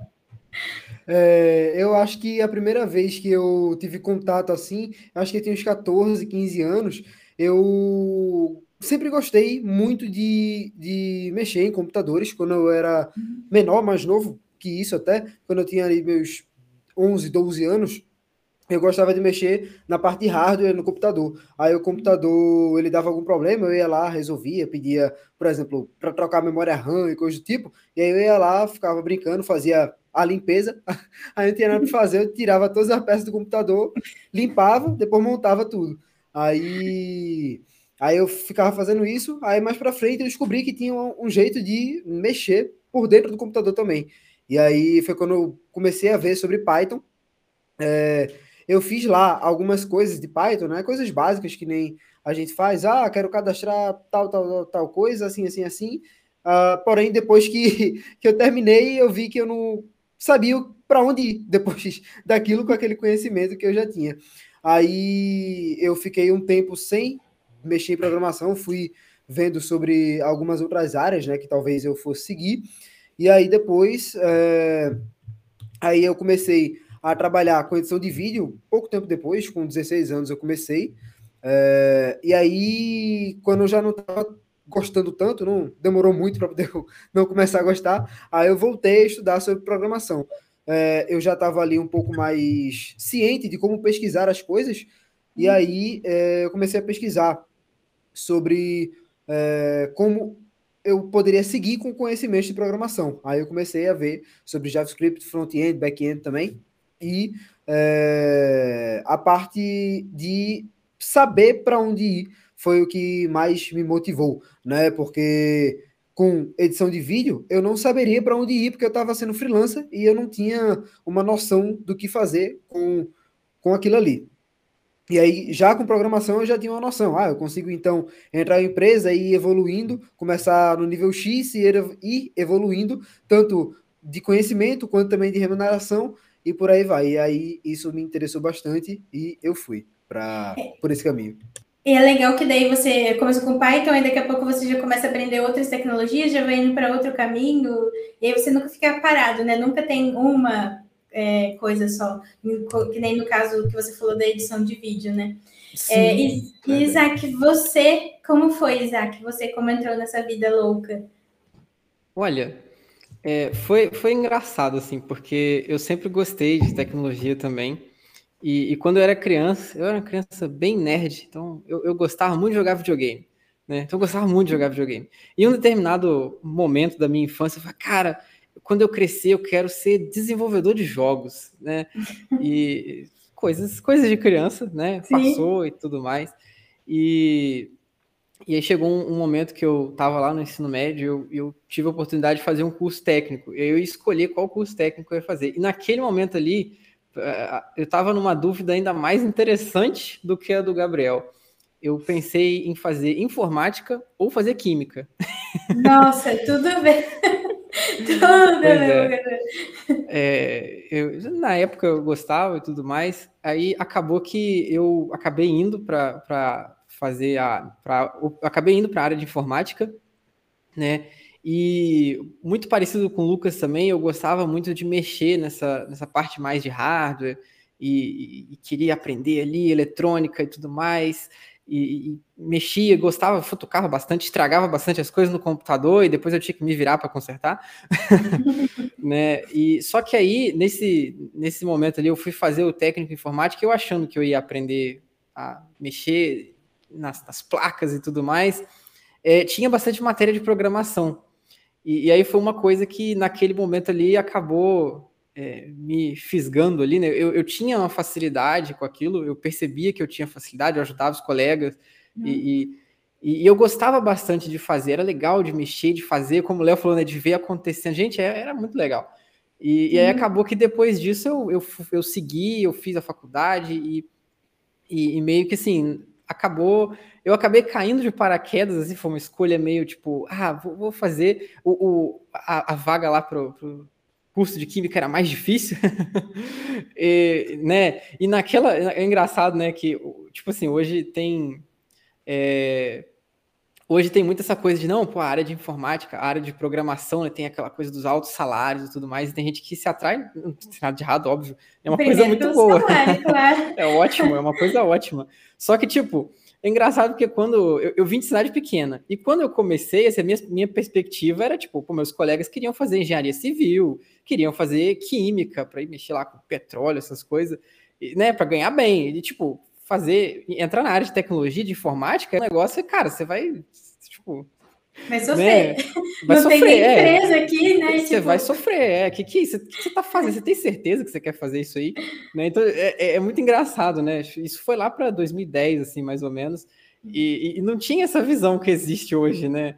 Então, Sim. é muito engraçado pensar que, tipo, eu acabei realmente caindo de paraquedas, assim, mas foi um negócio que eu, eu em parte, eu já gostava, né? E quem sabe um dia eu ainda consigo fazer, desenvolver, virar desenvolvedor de jogos. Não, mas eu, eu, eu gosto. Ainda quando, dá quando tempo, conheci, ainda dá tempo. Quando eu conheci programação web, foi um negócio que abriu minha mente também, foi bem legal. Então, é, acabou que assim, eu caí de paraquedas, mas é, não foi tão de paraquedas assim. É o que sempre fala, né? Sempre falo e agora a gente está montando ainda mais uma estrutura para isso de alinhar os sonhos de vocês com os nossos sonhos. O Ambit Code dominará o mundo, então teremos a, a, o nicho de games Aí, também. Ó. Olha só. Teremos oportunidades. Tá vendo, Isaac? Já encontrou mais uma oportunidade. mais uma chance para você aprender jogos. Desenvolver jogos. É, então... Desenvolver o jogo da Unibit Code. É, desenvolver. Verdade, ó. Quem sabe pode ser o futuro. É, sem querer dar spoiler, mas em um dos cursos que a gente está fazendo aí vai ter um jogo, né, Lucas? O Lucas e a gente estão trabalhando nisso aí. Uhum. Sim, verdade. Vai ser bem legal, vai dar para divertir bastante. Sim. Quem sabe não é o começo do desenvolvimento de jogos no Bitcode. Pois é, pois é. é. Então, a gente, agora que a gente já falou bastante sobre isso, né, para finalizar, a gente pediu algumas perguntas dos alunos, né, os alunos do curso Full Stack JavaScript, algumas perguntas também dos nossos seguidores do Instagram. E no final, a nossa ideia é dar uma mentoria para os nossos seguidores, nossos alunos do curso Full Stack JavaScript. E tem uma pergunta, né, que eu achei bastante interessante, que eu gostaria que vocês me ajudassem a responder, né, nesse momento que a gente tem a oportunidade de, de ajudar os alunos, né, que eu tenho certeza que essa pode ser a dúvida de muitos deles. É, então, a, a, pergunta era se, programa, se programação web full stack é o melhor caminho para entrar no mercado de dev. E eu gostaria, né, é, já que antes de vocês responderem, eu vou fazer um comentário que a gente estava falando ontem, né? Ontem, ontem é que, que, é meio relativo, porque a pessoa pode assistir daqui a dois meses e não é ontem, né? Mas esses dias a gente estava fazendo uma atividade com os alunos e a gente estava falando justamente sobre isso, né? Uma atividade onde eles desenvolviam um produto, apresentavam um produto, um produto full stack, por exemplo, para quem está começando. E, então, assim, a pessoa ter essa visão do todo, né, faz muita diferença no começo, é, principalmente é, a empresa vê isso de uma forma uma pessoa pode acrescentar, pode agregar de várias formas, né? Um profissional que tem essa visão do back-end, do front-end, né? Para quem está assistindo, a gente não sabe o que é um desenvolvedor web full stack, né? É um desenvolvedor que ele consegue fazer tanto a parte do front-end, que é aquelas as telas bonitas, aquela conexão com o usuário, onde você vai clicar nos botões, aquela interface gráfica, e ele também faz a parte que vai armazenar os dados, que vai ter aquela comunicação né, com o servidor, enfim. Então, um profissional que tem esse conhecimento todo, né, vai falar assim, nossa, mas vou levar quantos anos para saber tudo isso, né? Vou saber tudo, para front-end, back-end, tudo. Será que eu começando na programação, ser full stack é um bom caminho? Então, eu queria saber de vocês a opinião, né? Baseado nesse contexto todo da atividade dos alunos. O que vocês acham? Esse ponto que você falou, Ju, de que a, a programação full stack passa por vários lados da programação e é uma boa raiz, né, para você escolher depois o lado que você quer ir, é bem verdadeira. É, uma dica que eu dou é não esse é um raciocínio errado.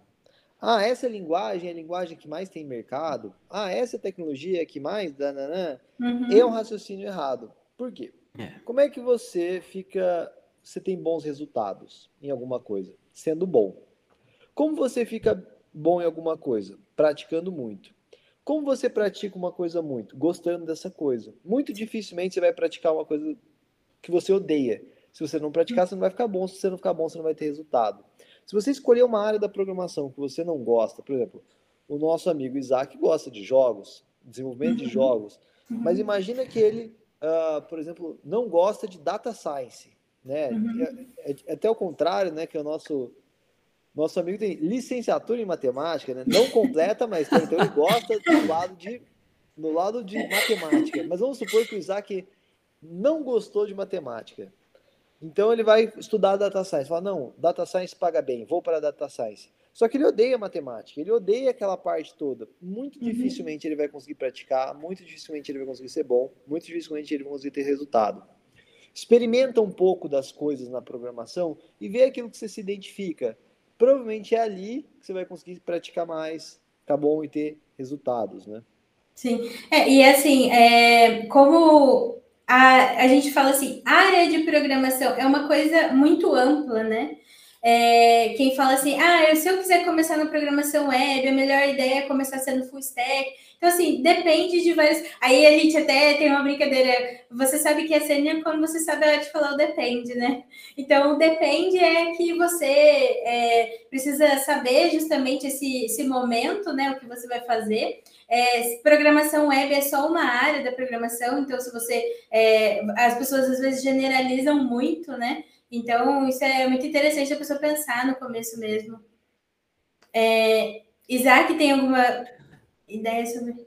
Sim, é, eu, eu até já ia falar. né, que realmente, assim, é, é uma pergunta meio pegadinha, né? Sabe, de pergunta de, de, de, múltipla escolha que é pegadinha, assim. Sim. É, porque essa coisa de tipo, ah, é o melhor caminho? Cara, como, como que você vai bater o martelo que é o melhor caminho? Eu não tenho como dizer que é o melhor caminho.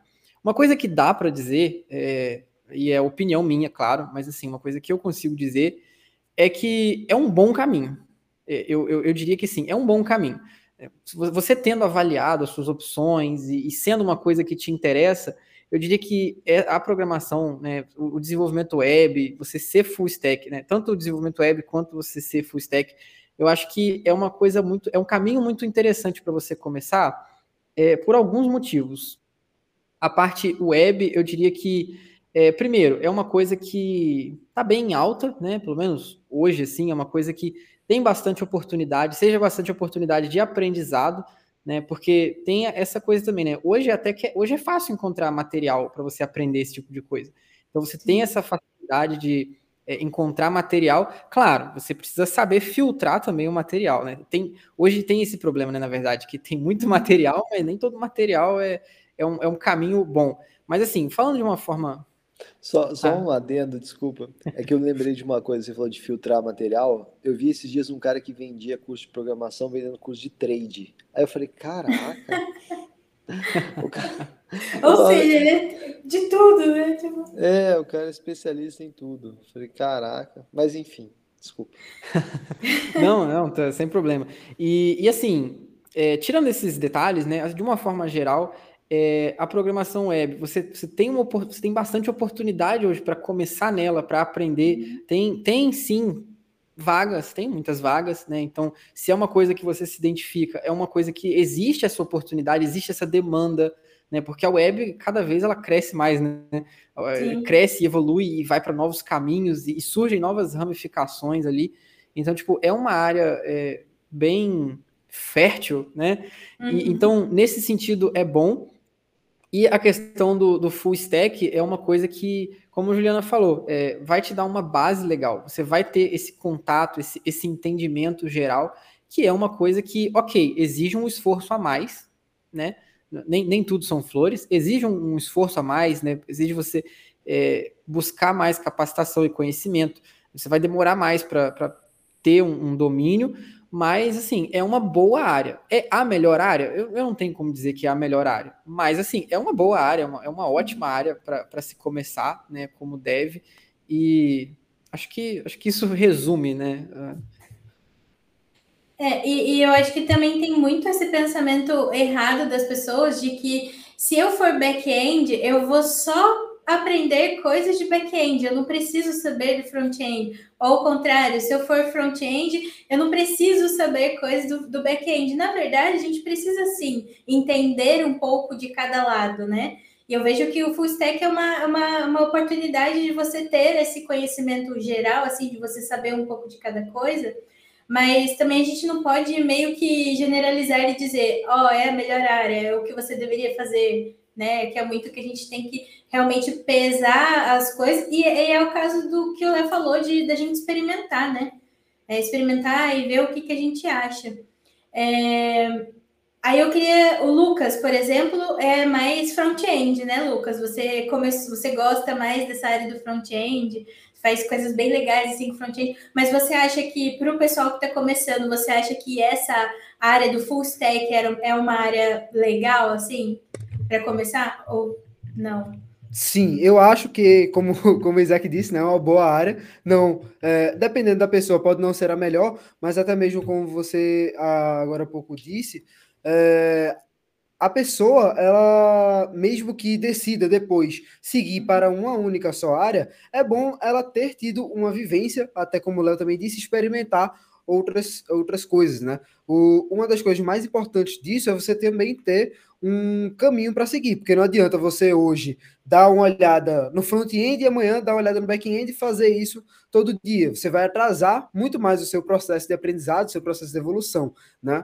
Uh, então é bom ter uma trilha, por exemplo, ah, eu é, pelo que eu vi de programação, eu gosto mais do back-end, então eu começo por ele, depois eu dou uma olhada no front, ou o inverso também, né? E a pessoa que experimentar os dois e gostar dos dois, né, consegue ir é, progredindo, treinando e aprendendo cada vez mais. Por exemplo, Uh, os alunos né, que apresentaram para a gente um projeto full stack. Muitos deles é, podem se sentir mais familiarizados com o front-end, com o back-end, mas eles agora já têm uma noção legal, porque eles fizeram um projeto com prazo, entregaram ele e também fizeram é, algo funcional, né, tanto no front quanto no back. Então, isso é, é essencial. Né? E uma das coisas que a gente é, tem legal, por exemplo, no programador full stack, né, JavaScript, é, a gente tem uma trilha legal, tem lá, começando pelo front, e aí tem um passo a passo para poder a pessoa ir seguindo, né? E aí, depois, caso ela queira também, a gente tem até mesmo no final um, um bônus sobre Electron, para poder ela dar uma olhada no desenvolvimento é, desktop com JavaScript. E isso também é legal. A, a linguagem que a gente envolve é versátil não só para web, mas também para outras plataformas, mobile e desktop também. Sim, é, na área web é, tem muita dessa flexibilidade, né? É, as pessoas podem é, escolher seu caminho depois de ter experimentado essas várias tecnologias.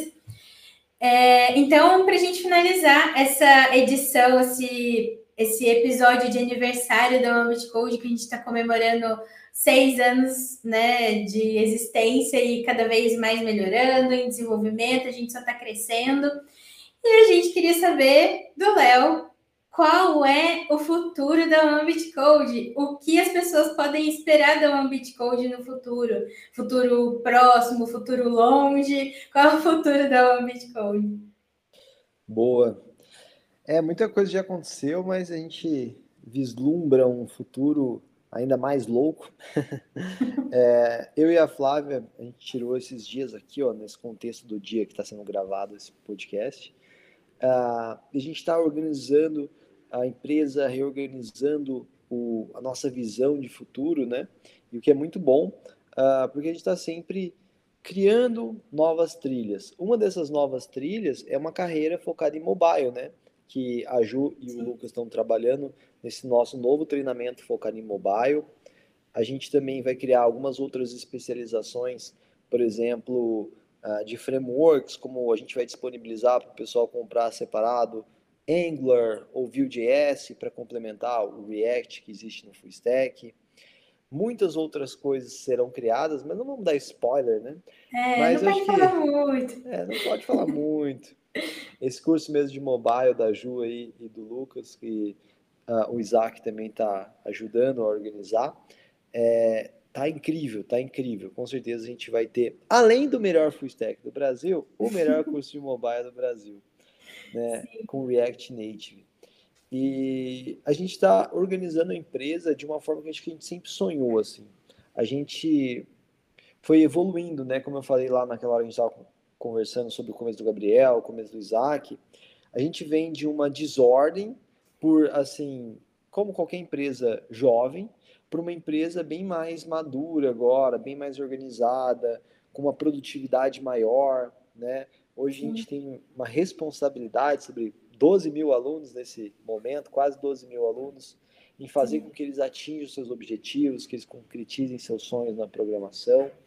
Então a gente está criando todos os mecanismos para que tanto a nossa equipe evolua cada vez mais, né, que a gente valoriza muito, quanto nossos alunos evoluam cada vez mais, e que a gente torne o nosso método de ensino melhor e mais específico, né, uma coisa que a gente está trabalhando bastante, e criando experiências mais loucas ainda, como por exemplo o nosso robô aí, para quem não, não acompanhou, agora no final de cada módulo do Full Stack você pode fazer uma prova para ver se você aprendeu de verdade, né? E aí, se você passar nessa prova, você ganha o certificado. E quem dá o certificado é o Bit, já que você conversa com o nosso bot, né, para fazer esse quiz e tudo mais. Sim. Então a gente está criando experiências bem personalizadas. Determinar exatamente qual o futuro, o futuro é difícil, né? O futuro é bem Sim. imprevisível, mas uhum. será brilhante. É, o futuro, ele depende de vários fatores, né? Especialmente é, aquilo que a gente o que a gente está projetando, né? É, é, é legal que a gente meio que faz parte de todo esse projeto, né, de vocês, de, de seu e da Flávia, né, o projeto da Ambit Code, vocês como é, fundadores da Ambit Code, né, a gente meio que faz parte um pouco desse projeto, desse desenvolvimento todo. Faz parte totalmente. São todas Sim. partes desse projeto, porque é o que eu falei, o Ambit Code faz tempo, bastante tempo já que não sou mais só eu e a Flávia, sabe? Somos uhum. nós, assim. E é engraçado que cada vez mais os alunos veem mais vocês do que eu até. Então, a, a Ju agora vai tocar esse episódio especial. Eu estou aparecendo aqui, mas nos próximos a Ju que vai puxar o nosso podcast. Talvez eu apareça aqui numa ponta ou outra se ela me convidar. É, com os alunos, o Lucas, o Isaac, a Ju estão interagindo sempre ali. Então, é muito legal ver como vocês estão potencializando tanto o Bitcode, assim, sabe? Então, é o que eu falei, o DNA, nosso DNA é muito parecido, vocês querem levar o conhecimento e querem criar coisas novas e doidas e loucas no sentido Sim. bom, porque ninguém mais quer coisa chata, né? ninguém quer coisa estática. Então, vocês estão levando muito bem a mensagem do Bitcode e potencializando logo dominaremos todas as regiões desse planeta. Se depender do Bit também para ajudar, né? Com certeza, porque ele agora chegou para dominar as coisas, né? Nossa inteligência artificial ambiciosa que é o Bit. Sim, e é legal também que, é, como você falou, né? A gente meio que tá tudo, todos nós estamos juntos com esse objetivo de levar cada vez mais para mais pessoas esse conteúdo de qualidade que nós temos. Então, a gente quer levar a nossa palavra, né, a nossa mensagem para mais pessoas. É, é legal que a gente meio que tá em sintonia, né? Todos nós. E aí, às vezes a gente dá uma ideia, o outro também já pensou nisso, o outro complementa a ideia, e é, e é tudo isso aí. Mas é, a gente realmente está desenvolvendo produtos muito legais aqui, a gente faz tudo com muita dedicação para todos vocês que estão assistindo. É, e eu gostaria de agradecer a presença de todos vocês aqui, né? É, presença do Léo, do Gabriel, o Isaac o Lucas, é, de vocês estarem aqui participando desse episódio de lançamento do podcast e o episódio de aniversário do Bitcoin é muita responsabilidade, né? Em um episódio só, é muita coisa legal em um episódio só. É só agradecer a vocês e com certeza eu vou agradecer o Bit, né? Porque senão, daqui a pouco, podemos ser invadidos, atacados aqui, alguma coisa, o Beat vai ficar meio bravo com a gente. Ele quer, ele quer nos substituir, ele quer Sim. o plano dele.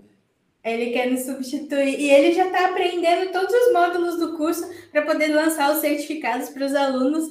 E a gente já tem alguns certificados, o BIT está aprendendo aí a matéria, estudando os módulos para lançar os próximos certificados do curso, que está ficando legal. Uma novidade do BIT, Ju, é que ele vai começar a responder caixinha lá no, no Instagram agora, né? Sexta-feira vai ser a caixinha, a caixinha da maldade, porque o Bit ele não é, ele tem muita paciência para ensinar, não, entendeu? Fez pergunta lá, ele responde direto. O Bit já tá tomando, o Bit já tá tomando o lugar do Gabriel lá, porque ele tá respondendo lá, fazendo quiz de, vota, de vocação lá, de, de fazendo vários tipos de quiz lá do, no Instagram, direcionando o pessoal e está cada vez mais dominando o nosso Instagram. Sim, sim. Bom, pessoal, então, muito obrigada a todos vocês. É, a gente vai continuar, então, com a nossa missão de dominar o mundo, levar nosso conteúdo de qualidade para cada vez mais pessoas. E você que está assistindo, se você ainda não segue a Bitcode nas redes sociais, no Instagram, no YouTube, no Facebook, no LinkedIn, estamos em todos os lugares, assim como o Beat também daqui a pouco vai estar. Mas nós estamos em todas as redes sociais. Se você procurar a gente, a gente vai estar lá no TikTok. Onde mais que a gente está, Léo? No TikTok, Instagram, todo então, lugar. Instagram, Facebook ninguém usa mais, né? Então a gente passa por lá. O YouTube a gente vai voltar muito forte agora com o Lucas. O Lucas uh, já está criando um tanto de coisa para o YouTube tá? E o Bit, ó, não é por nada não, mas se você não tiver seguindo esse podcast já, não tiver mandando esse podcast para um amigo, o Bit sabe suas senhas. Eu acho melhor você dar uma compartilhada aí, entendeu? Não é, não, é, não sou eu que vou fazer nada. É o Bit que te conhece. Então, é melhor compartilhar esse podcast aqui. Faz ele chegar no máximo. Vamos deixar o Bit de bom humor, que ele é meio perigoso. É, e assim como o Gabriel dominou o Instagram, o Gabriel está ensinando umas coisinhas para o Bit lá, o Bit está dominando também o Instagram cada vez mais. E procure a gente lá nas redes sociais, siga, compartilhe esse, o podcast, porque nos próximos episódios a gente vai trazer convidados que vão é, ensinar algumas coisas para gente. Então a gente vai falar sobre carreira, sobre o UI UX, sobre outros assuntos, né? Então a gente vai trazer um especialista de áreas diferentes para contar para gente algumas coisas interessantes, assim. Então sigam a gente para ver os próximos episódios. E espero que vocês gostem do nosso conteúdo, né? E compartilhem com seus amigos pra, com cada vez mais pessoas. Se não segue a gente aqui no Instagram, siga a gente no Instagram, no Spotify, em todos os lugares. Até mais aí, pessoal. Obrigada. Meus convidados, obrigada. Até mais. Agradecemos o convite. Muito obrigado aí também. Boa tarde para vocês. E foi top demais o podcast. Valeu, pessoal. Valeu, galera.